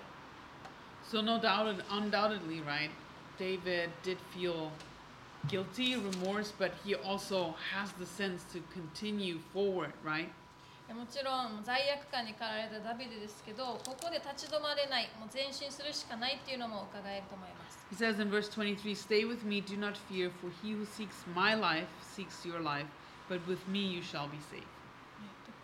Verse, just verse 20, 23. 23節でも私と一緒にいなさい恐れることはない私の命を狙う者はあなたの命を狙うしかし私と一緒にいればあなたは安全だ So, pretty um, gloomy, not even gloomy, right? Pretty terrible things happen here in this chapter, and really Saul making this very big and cruel decision. えここで、えーとまあ、ダビデが嘘をついたことによってサウルが本当に残虐な行為に出てしまいました Okay, let's read chapter 23, and we're going to go verses 1 through 6. では23章の1節から6節まで読みましょう I think JP, you're um, the next one. Read it. Verse 1 When they told David, saying, Look, the Philistines are fighting against Caleb, and they are robbing the threshing floors. にダビデは主に伺っていった行ってこのペリシテ人たちを撃つべきでしょうか主はダビデに言われた行けペリシテ人を撃ちケイラを救う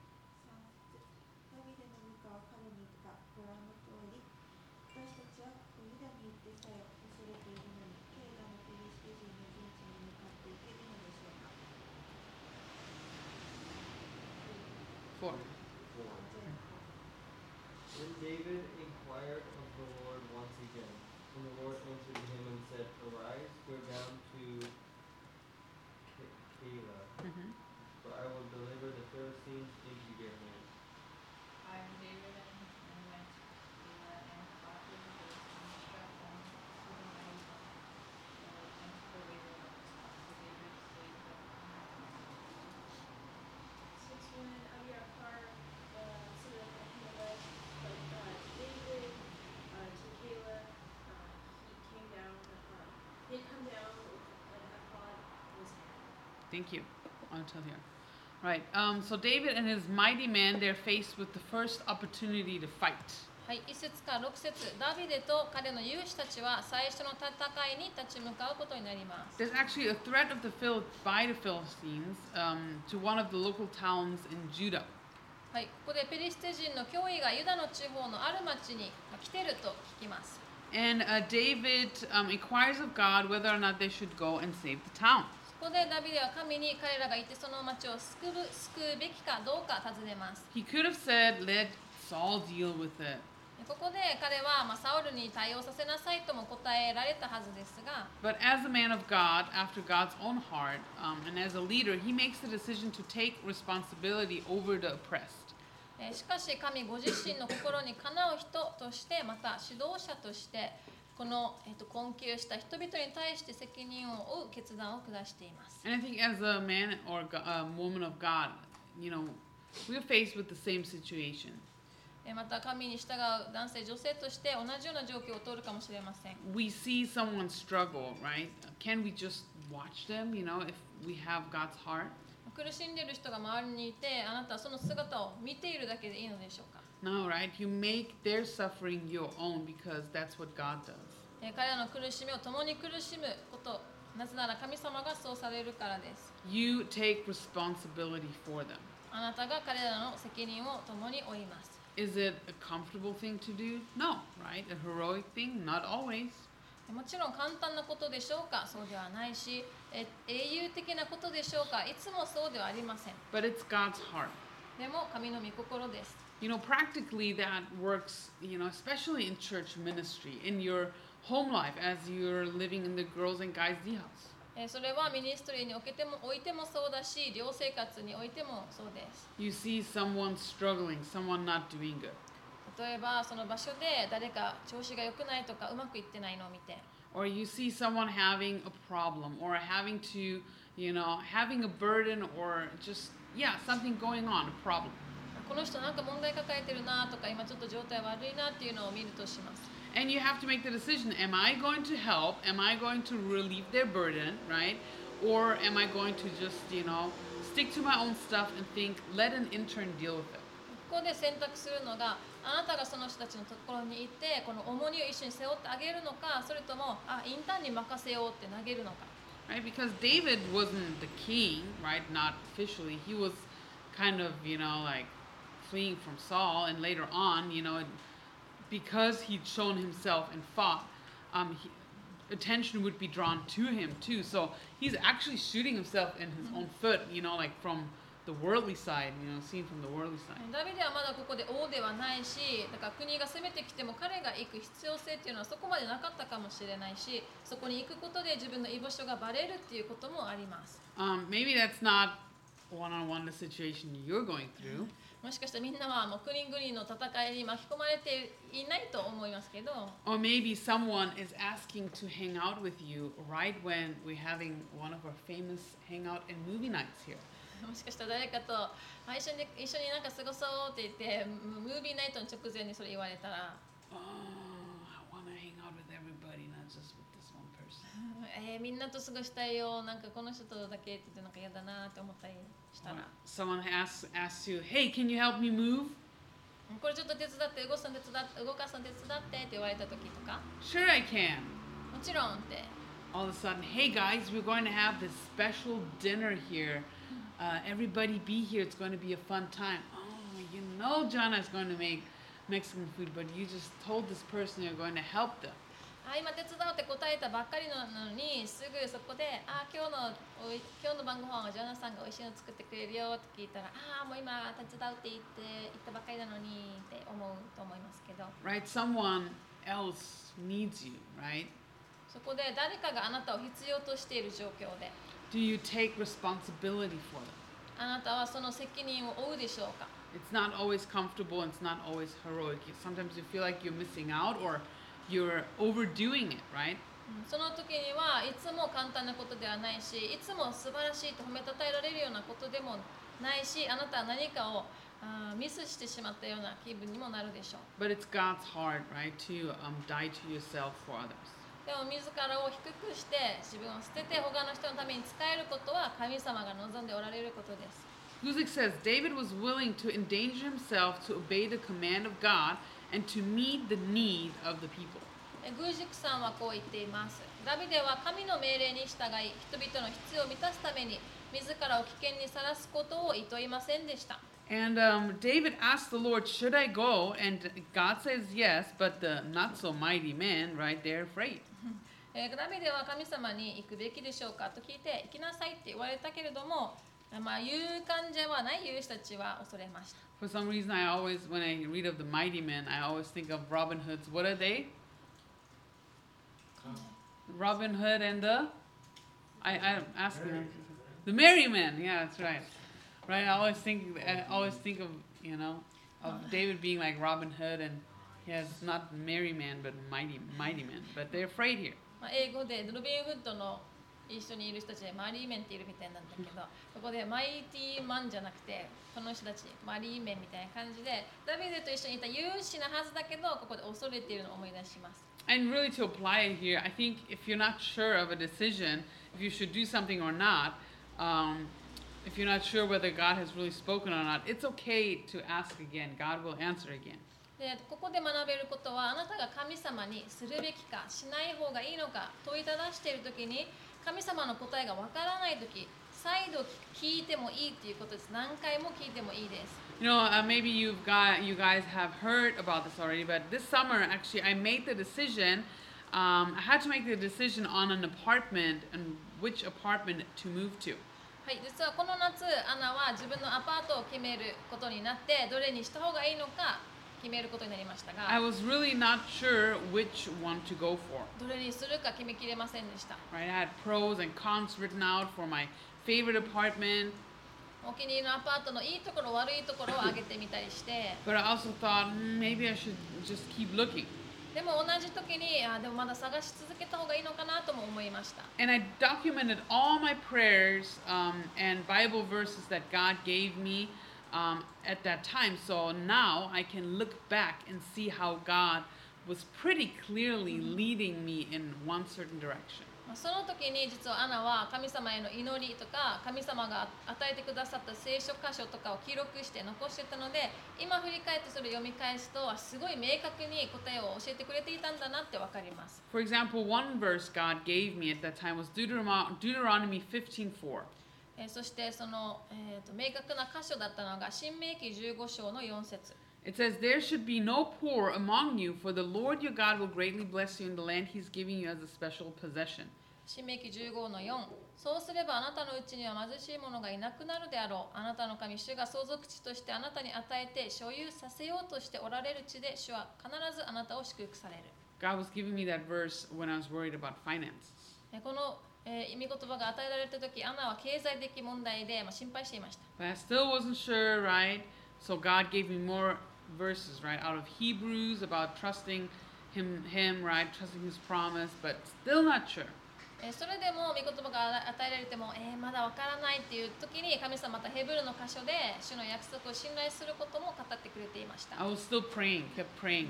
それでもまだ祈り続けていて And then God gave me Psalms 5, verse 3.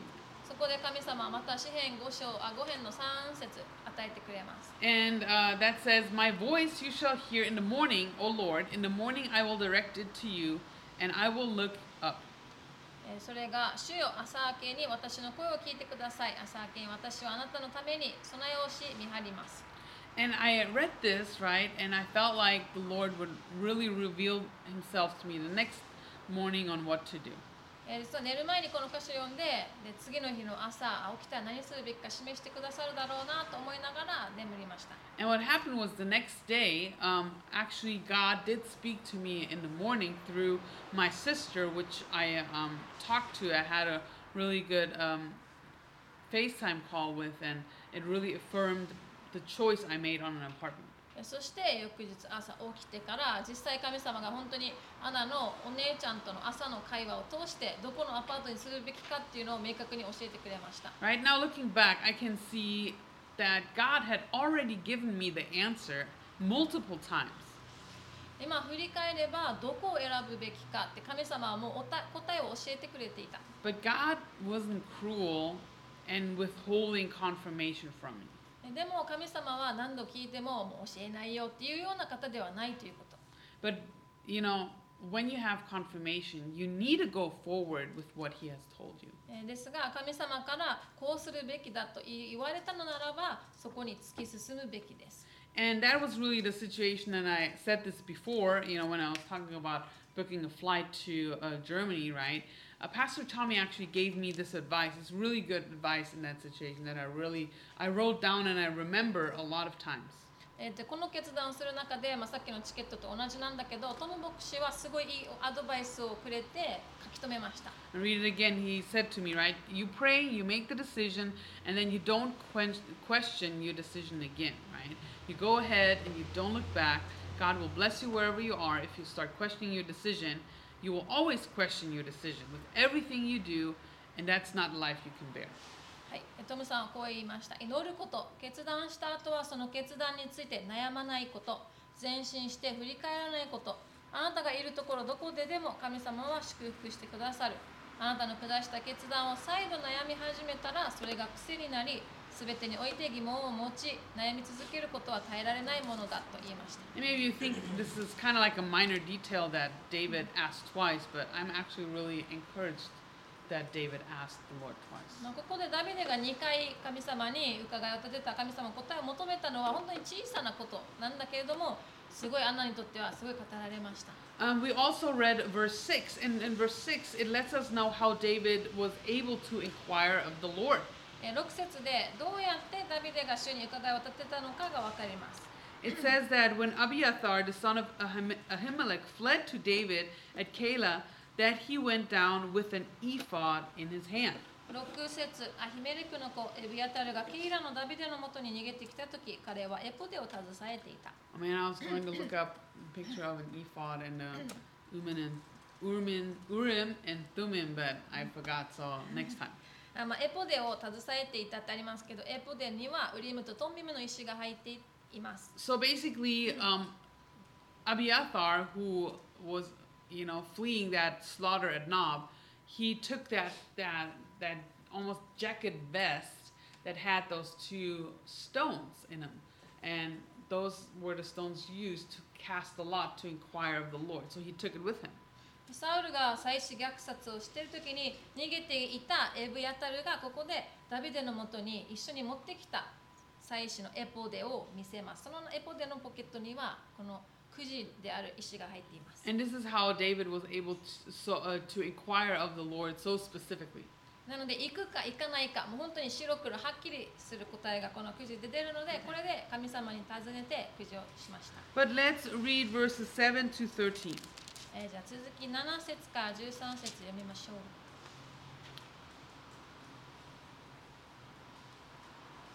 Okay, I will start. reading. I don't know. I'll like maybe someone will fess up. Uh, seven. And Saul was told that David had gone to Keilah. So Saul said, God has delivered him into my hand, for he has shut himself in by entering a town that has gates and bars. Then Saul called all the people together for war, to go down to Keilah, Keilah, Keilah to besiege David and his men. 9ダビデはサウルが自分に害を加えようとしているのを知り祭司エルヤタルにいたエポデを持ってきなさいそしてダビデは言ったイスラエルの神主よその日はサウルがケイラに来て私のことを言ってこの町を破壊しようとしていることを確かに聞きました 11. Yes. Will the man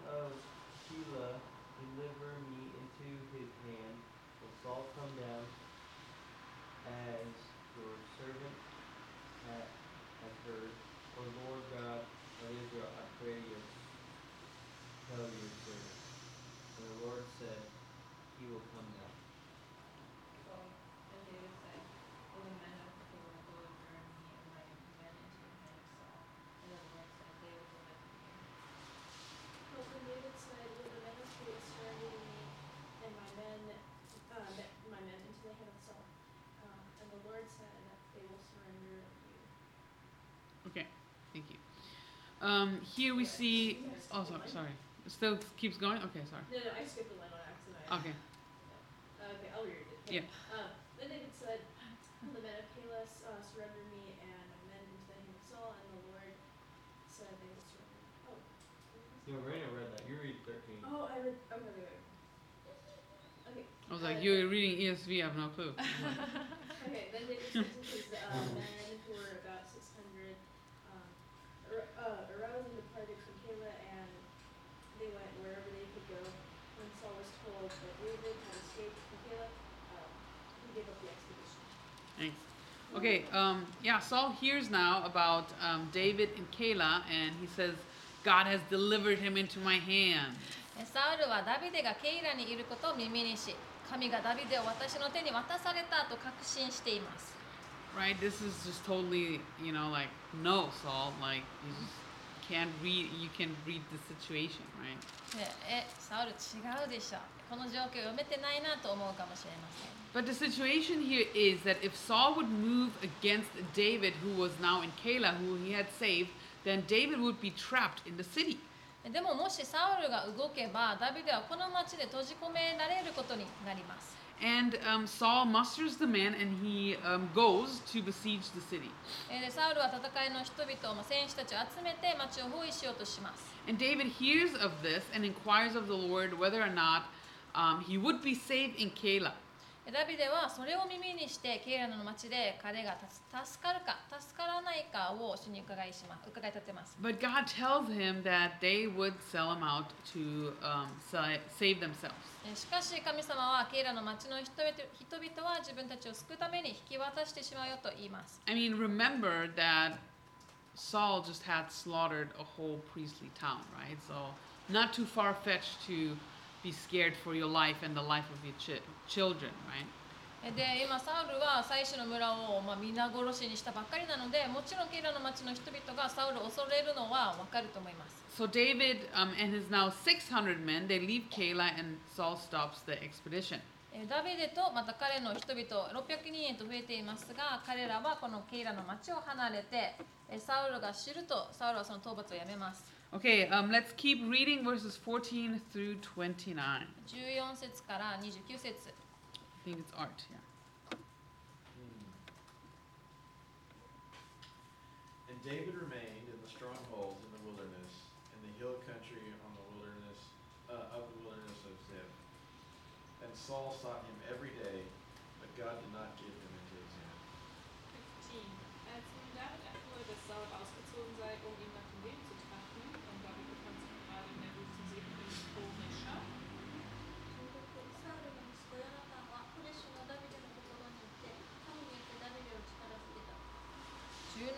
彼はダビデに言った恐れることはありません私の父サウルの手があなたの身に及ぶことはないからですあなたこそイスラエルの王となり私はあなたの次に立つものとなるでしょう私の父サウルもまたあそうなることを確かに知っているのです18 So the two of them made a covenant before the Lord, and David stayed in the woods, and Jonathan went to his own house.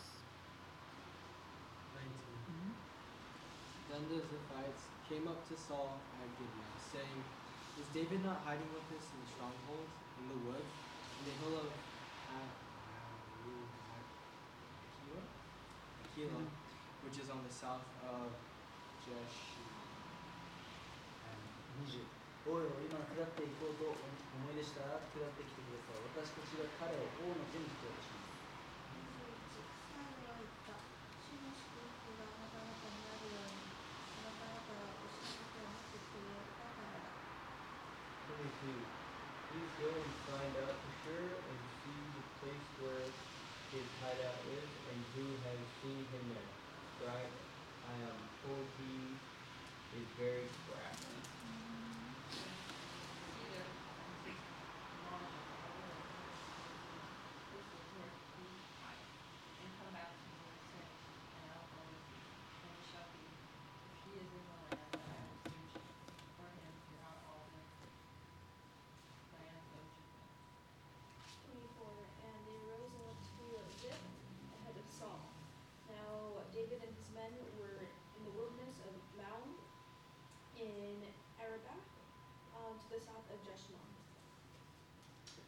And Saul and his men went up, went up to seek him.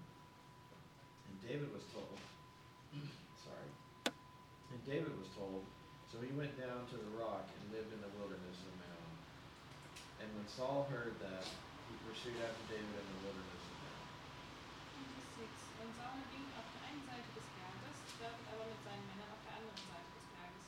Und es geschah, als David eilte, um Saul zu entkommen. Saul aber umringte gerade samt seinen Männern David und seine Männer, um sie zu fangen.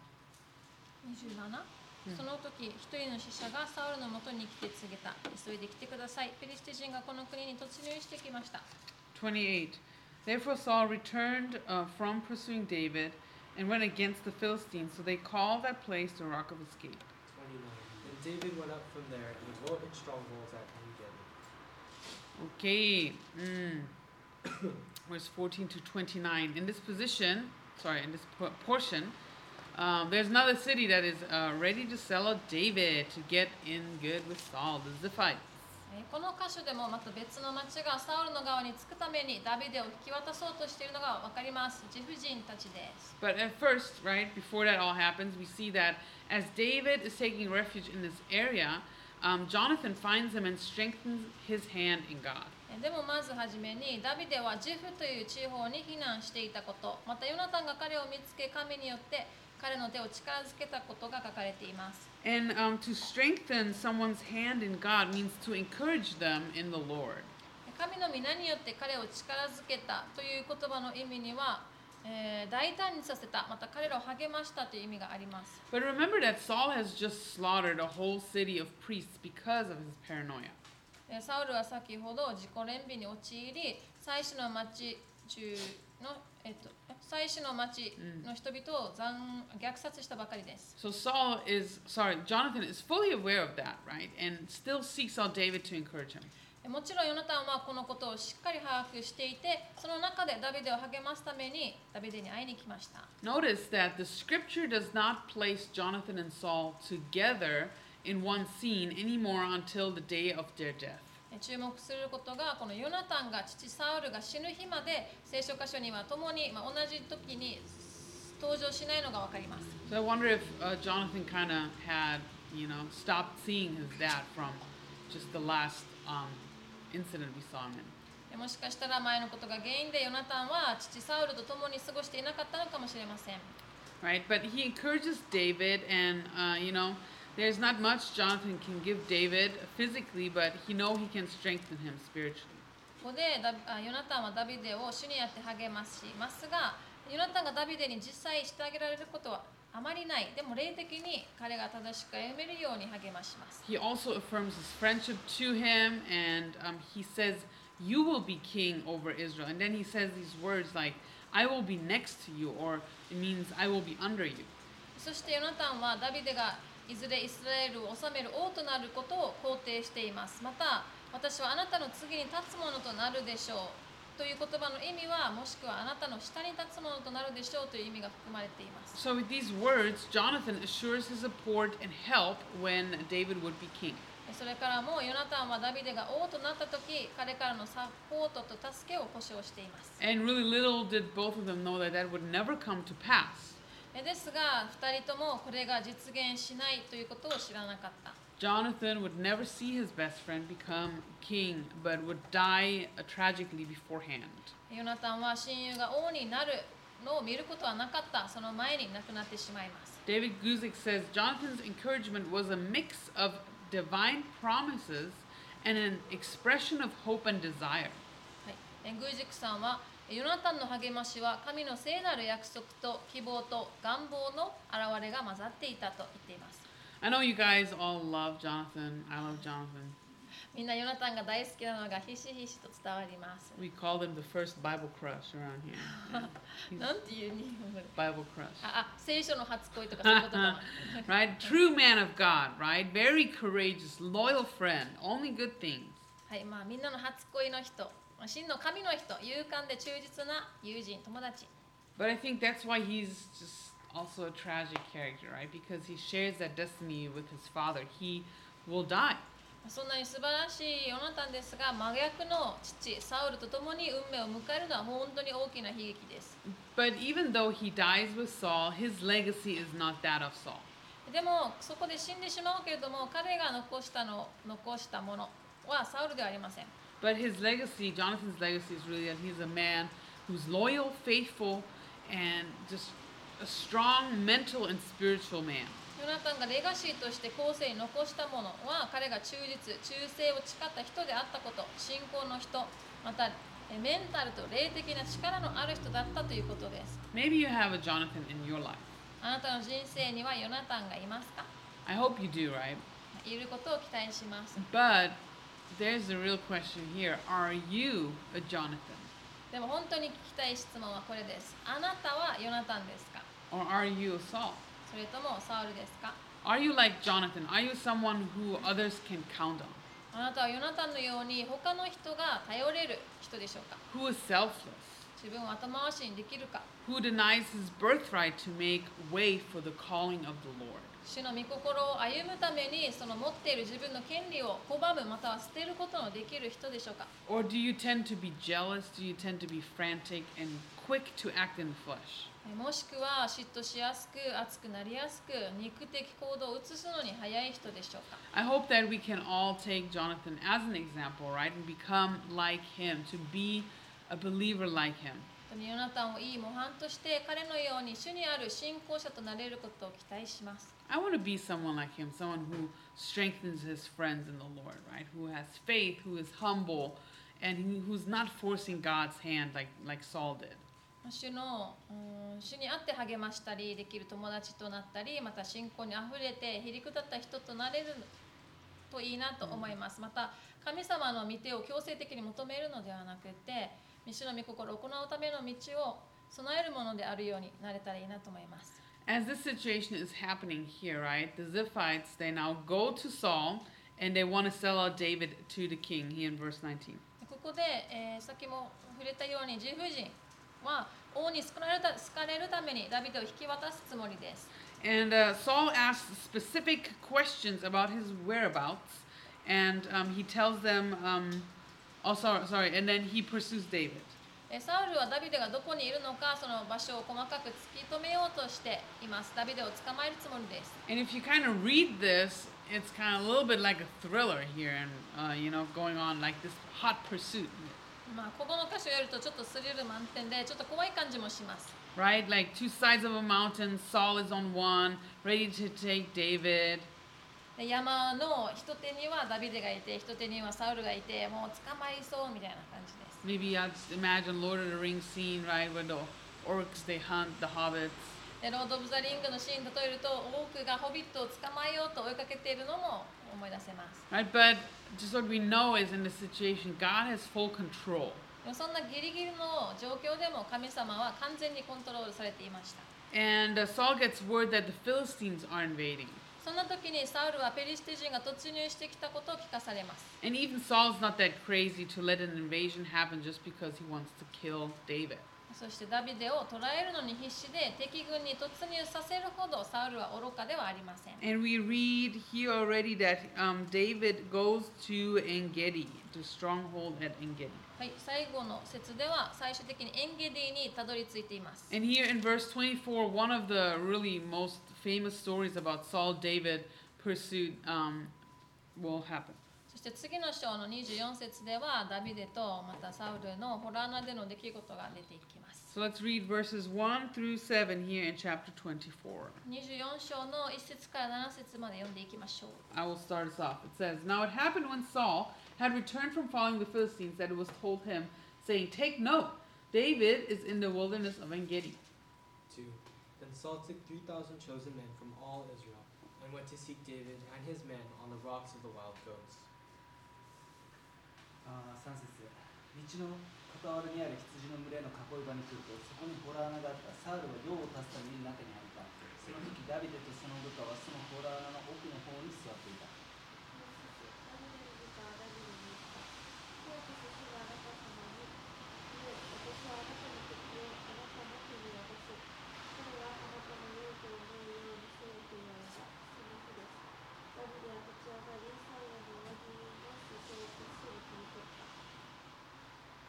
Five.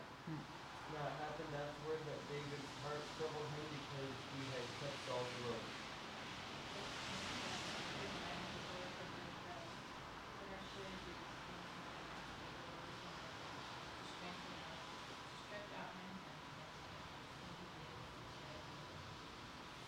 Seven, so David persuaded his men of his word and did not permit them to attack Saul.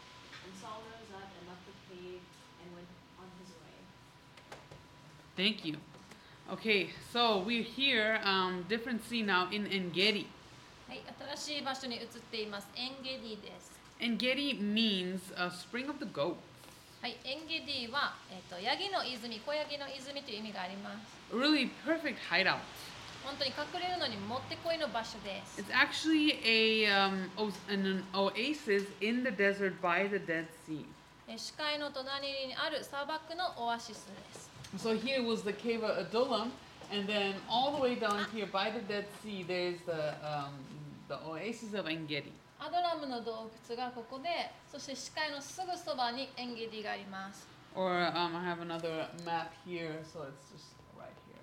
はい、エンゲディです。 And actually, um, you've been to Engedi, right? Mm. So um, you can actually go to Engedi um, on your Israel tours. はいイスラエル旅行でエンゲディ今でも行くことできます。And it's really true. It's like just like desert, Dead Sea, no life, and all of a sudden, there's like this national park of Engedi. 本当に何にもない砂漠がずっと続くんだけど突然ポーンって、まあ、えナショナルパークって何かななんとなんとかかんとかなんか It's like a park. そうそう.国立公園国立公園として今建てられているんだけど本当に砂漠の中のオアシスです And there's so many rocks and and um, just caves. You can really see um, see David and his men just like squatting in one of them and kind of like hiding out.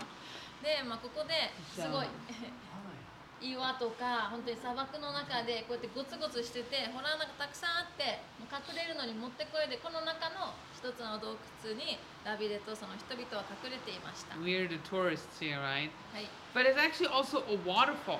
で観光で行けるんだけどここに滝もあります There's um, lush vegetation, countless caves in limestone, and um, really David had a perfect lookout over the area, as you guys can see this high up.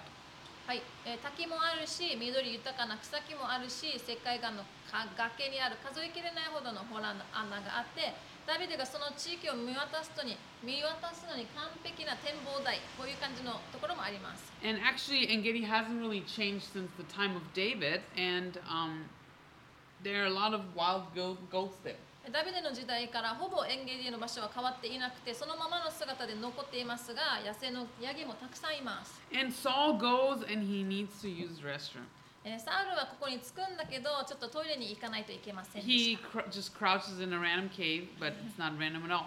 えーサウルは用を足すために、まあ、ランダムである一つの洞窟に入るんだけどもちろんそれは偶然ではありません We uh, what we did was um, maybe a few years ago we um, reenacted this scene for the youth, and we went into the um, to a park, and one of the youth leaders was acting like he had diarrhea and climbed up a, a little plaything. He was just like, That's "My funny. tummy, my tummy," and then Jonah was David, and he was cutting.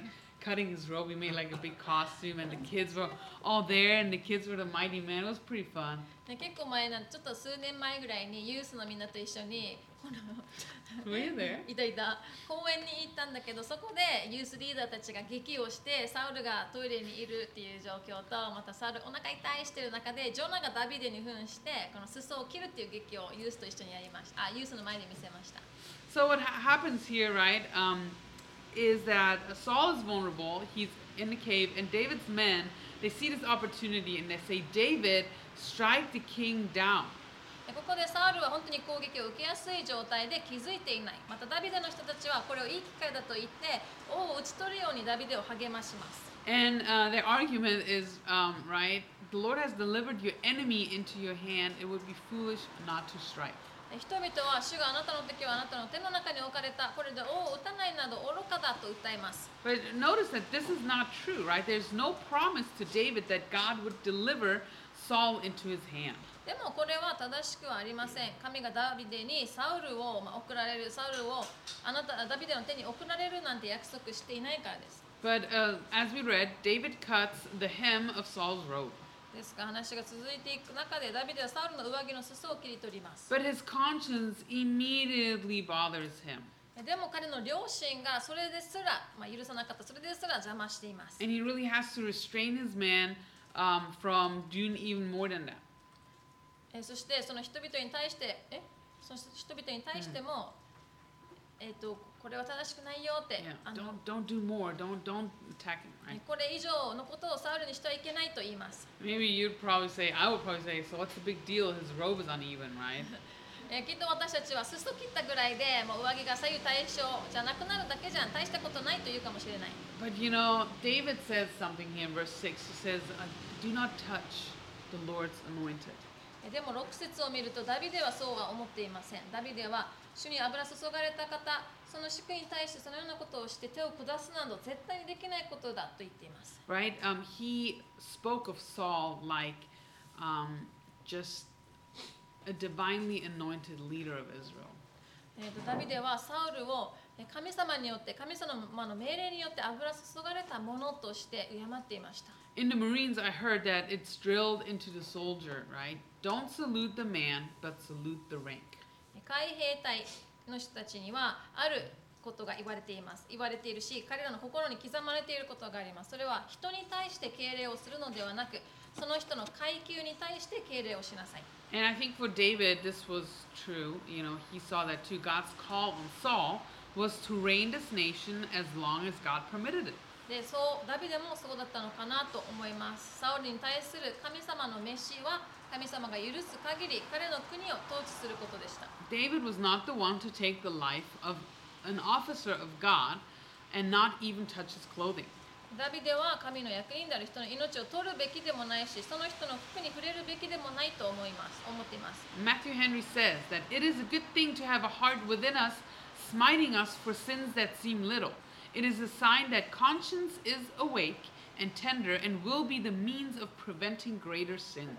ねマシュー・ヘンリーさんこう仲介しています私たちのうちに小さく見える罪にも感情を揺さぶられることは良いことですそれは両親が目覚めていて両親が繊細となりより大きな罪を防ぐこととなるからです David left the revenge up to the Lord. ダビデはここで復讐せず主に委ねました You know, in Bible college, there was this time where God clearly spoke to me against, uh, or like about manipulating people. えーアナのバイブルカレッジ時代神様は人を操ることについてはっきりと語られました Yeah, I don't think I was like a snake, you know, like just like a bad, bad girl, you know, just kind of trying to have her way. Not like that, you know. もうすごいやばい人を操ってやばく聞こえるんだけどちょっとそういう意味ではなくて Maybe some of these thoughts will sound familiar to you. えもしかしたらみんなもああそうだよねって分かってくれるかもしれません You know, sometimes I wanted to ride in the cool car with all my friends and not with the students that I thought were weird. まあ時には皆さんもこのかっこいいというか友達と同じ車に乗って出かけたいとか、えーなんかあの人ちょっと嫌だなっていう人とは出かけたくないって思うかもしれません right? And then before the car ride, uh, what I would do, you know, this is just an example, right? It's not a, I didn't actually do this. But, you know, in order to kind of manipulate that situation, I would maybe drop a hint to one of the leaders about riding a certain car or, you know, take someone's backpack and put it in the car. Oh, I already put it in the car. So I would kind of little bit manipulate the situation so I could ride in the car with cool people. まあ、実際にしたことじゃなくて例としてあげると例えば車に乗る前に誰かをヒントをあげてその人言葉巧みに操って自分が乗りたい車に乗りたい人と一緒に出かけることができるようにしました例えばああなたのリュック別の車に入れておいたからねと言えばこの人と一緒に乗らなくていいとかね Oh, I get car sick. I gotta sit in the front. あ車用意しちゃうから前に座るねとか right? And um, I would do these things not like deliberately every day, right? But you know, sometimes there's a ministry team I just didn't want to be in, so I'm just trying to, you know, just manipulate the situation so I can have my way. でまあいつもいつもそうしてたわけじゃもちろんないんだけどあこの人とミニストリーにするの難しそうだなとか、まあ、生活の中で自分の楽な方向自分が進みたい 方向に物事を持っていこうとしていました In my first two semesters, I was always paired up with the same dude. It was so weird, right? But I just had to learn how to love him, right? And I couldn't manipulate my way out of it. で最初のセメスターでなんかいつも同じ人と同じグループになっちゃってえーまたこの人って思ってたんだけどそこで、まあ、その人を愛することっていうのも学びました You know, I- obviously, I wasn't really like, you know, behind the scenes trying to have my way, right? But even it seemed, even though it seemed harmless, the Lord really spoke to me about trusting Him and not manipulating a situation. アナがしたアナがしたことっていうのはもしかしたら小さなことで誰かを傷つけたりしないことかもしれないけどうーん神様が与えてくださっている状況に状況を受け入れてないっていうことになります Not to try to gain favor with my leaders, not to try to manipulate like like who I sleep with in the dorm room or or which bed I take, right? Just instead of being just open and honest, right? Just doing just the behind the scenes stuff. The Lord really convicted me of that. で自分がまあリーダーからもっと好かれるためにどうするかとか寮内でどの部屋にするかどの人と一緒にへな部屋になるかそれを操ろうとしている時に神様はこれ良くないよって教えました And God really spoke to me and said, "Hey, don't manipulate the situation. Don't stress, but leave it up to me. Just trust me. そこでもう状況を操ろうとしないように私に任せなさいってストレスにならないで私を信頼しなさいって言われました Sorry, my um, out of battery. Almost soon. But you know, David, in a much bigger scale, right? He decided to manipulate, not manipulate the situation beforehand, even though he knew eventually he would be called king. ダビデにはもっと大きなことでした彼は状況を操ることをせず後に王になるにもかかわらず神様の御心を強制しなかった And even in a much bigger scale, right? Um, he was at this point, he had fled um, for years from Saul, right? He lived a, a life of a fugitive. It could all end there tonight, that night. But David um, decided um, that he wouldn't um, take matters into his own hand. この時点でダビデは何年もサウルから逃げていたのでもう逃亡者としての人生を終わらせることができる機会ではあったんだけどダビデは主を信頼して彼の手でそれを成し遂げようとはしませんでした So let's read the last uh, part, verses 8 through 22.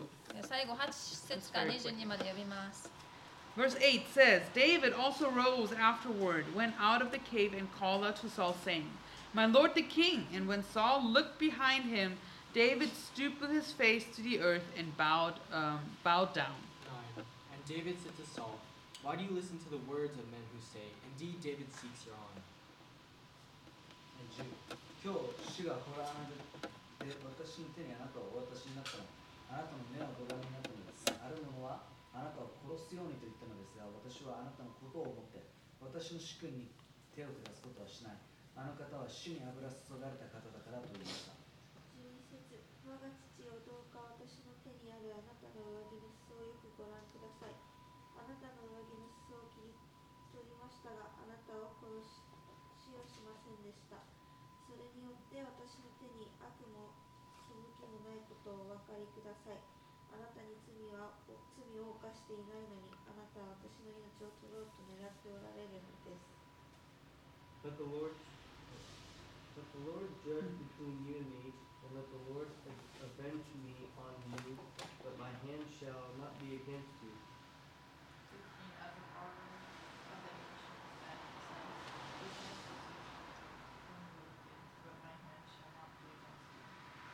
14. After hitting the house of king of Israel, come out. After him you pursue, after a dead dog, after a fool. May the Lord therefore be judge, and give sentence between you and you, and see to it, and plead my cause, and deliver me from hand. 17. Und es geschah, als David aufgehört hatte, diese Worte zusammenzugeben, da sprach Saul, ist es nicht deine Stimme, mein Sohn David? Und Saul erhob seine Stimme und weinte. 前は私より正しい。私によくしてくれたのに、私はお前に悪い仕打ちをした。18? 合ってる 18? 18?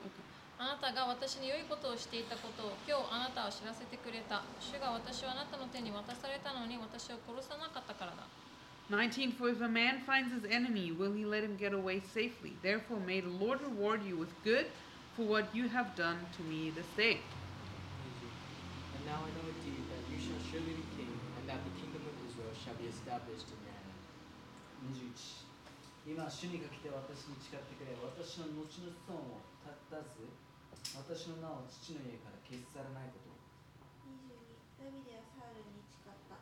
サウルは自分の家へ帰り、ダビデはそのダビデとその部下は4倍、4倍へ戻っていった。Thank you.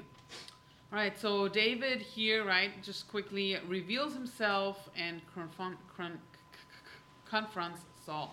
はい、ダビデは出て行きサウルに伝えます Shows him really a great honor, right? Bows down. ここで地にひれ伏してとあるようにダビデはこの王に偉大な敬意を示しています And he really speaks the truth with Saul about his intentions, about the false rumor that rumors that say that he has harmful motives. サウルに害を加えようとしているというものが偽りの噂であることダビデがサウルに対しての真実を伝えます And here in the rest of this chapter, we can't really believe what Saul's saying, but we just know this is, if he means it, if he means these words, he has this moment of clarity. この後半のサウルの発言を見て本当にそう思ってたのかなって思ってしまうんだけどもしサウルが本当にこれを意味をなしていたのならばサウルはこの一瞬はっきりとまあ考えが冴えていたことが分かります Saul even blesses David, right? He acknowledges that David will be king one day in 19 and 20, and you know he asks for David's kindness upon his house. でダビデの無実さを見て彼に祝福を話すのが19節また20節ではダビデがいつか王になることも確かに知ったと言っています From especially the um, the book of Kings, we know that in that day, if there was a king, uh, a new king that that rose, um, usually um, new royal, sorry, the potential other potential rulers of other houses would be killed. えーその列王記の時代になるとよく王家が変わる時に前の王家その一族を皆殺しにすることがよくありました So David swears to Saul that he will not harm his descendants. ダビデはサウルに誓いましたえーサウルの子孫たちを傷つけない根絶やしにしないと誓います Remember this because we will see that David will harm Saul, Saul's descendants. えーでも後にダビデがサウルの子孫たちに裁きを下すことが分かります And um, there's reconciliation here in this moment, but David will actually hand over Saul's descendants to judgment because of um, the command of the Lord. And that is found in 2 Samuel 21. And when we get there, we will kind of analyze this situation. 一瞬和解があったとも取れますがダビデはサウルの元に戻らない方が賢明だと知っていましたまた第2サムエルのえー21章ではこのえサウルの子孫たちに裁きを下していることが書かれています All right, so um, just to kind of wrap it up here, um, David, just in his darkest days, the darkest times, things are getting just like worse and worse for him, right? But he learns the complete dependence on the Lord here. はい、では今週のクラスまとめていきますけどえーダビデの暗黒時代彼の状況はどんどん悪くなっていくが神は共にいて働かれていた I was really encouraged to studying this, knowing, you know, like when my time is dark and when, you know, it's hard to trust the Lord, it is worth it because He will take care of me. そしてダビデは完全に神に委ねることを学んだあなたが暗いところにいるとき恐れているとき主により頼み主に寄りかかること And even here in uh, chapter 24, where David has seemingly like an opportunity to end all his suffering, he continues to trust in the Lord and says, I will not take this in my own hand, I will trust the Lord. 24節ではダビデはこの苦しみを全部終わらせることができたその選択を取ることもできたけど主を信頼し前進できるような決断を下した So, for your homework, I would like you guys to examine David's character here in chapter 24. はいでは今週の宿題24章のダビデのえっと、えー観察してください And even though we will not have class next week because of the conference, your homework is due next week. はい、来週の授業はカンファレンスのギャザリングがあるのでないんですけど宿題の提出は同じなのでお願いします Okay? Yeah. Okay. Praise the Lord. Let's pray. お願いします Lord, thank you so much for this time that we got here to study your word and just learn about David's darkest times, Lord. And we know it's going to get darker, but you're still there and you'll get him out. And um, we know we can trust for our own lives that you're there and that you will lead us um, through just, yeah, just our hard times. Lord, help us to trust you today and tomorrow and uh, just to really commit everything and all the things to you, Lord. Thank you for this time. In your name we pray. Amen. 神様ダビデがどんどん苦しいとこ通っていくけれども必ずあなたが救い出してくださることを私たちが学べること本当に感謝します彼の人生からも私たちが学びえー暗い中にいる時にあなたにより頼むことができますようにまた私たちにその力を与えてくださいまたこの残りの夜もあなたが祝福してくださいイエス・キリストの皆によってお祈りしますアメン Amen. okay, so again, sorry.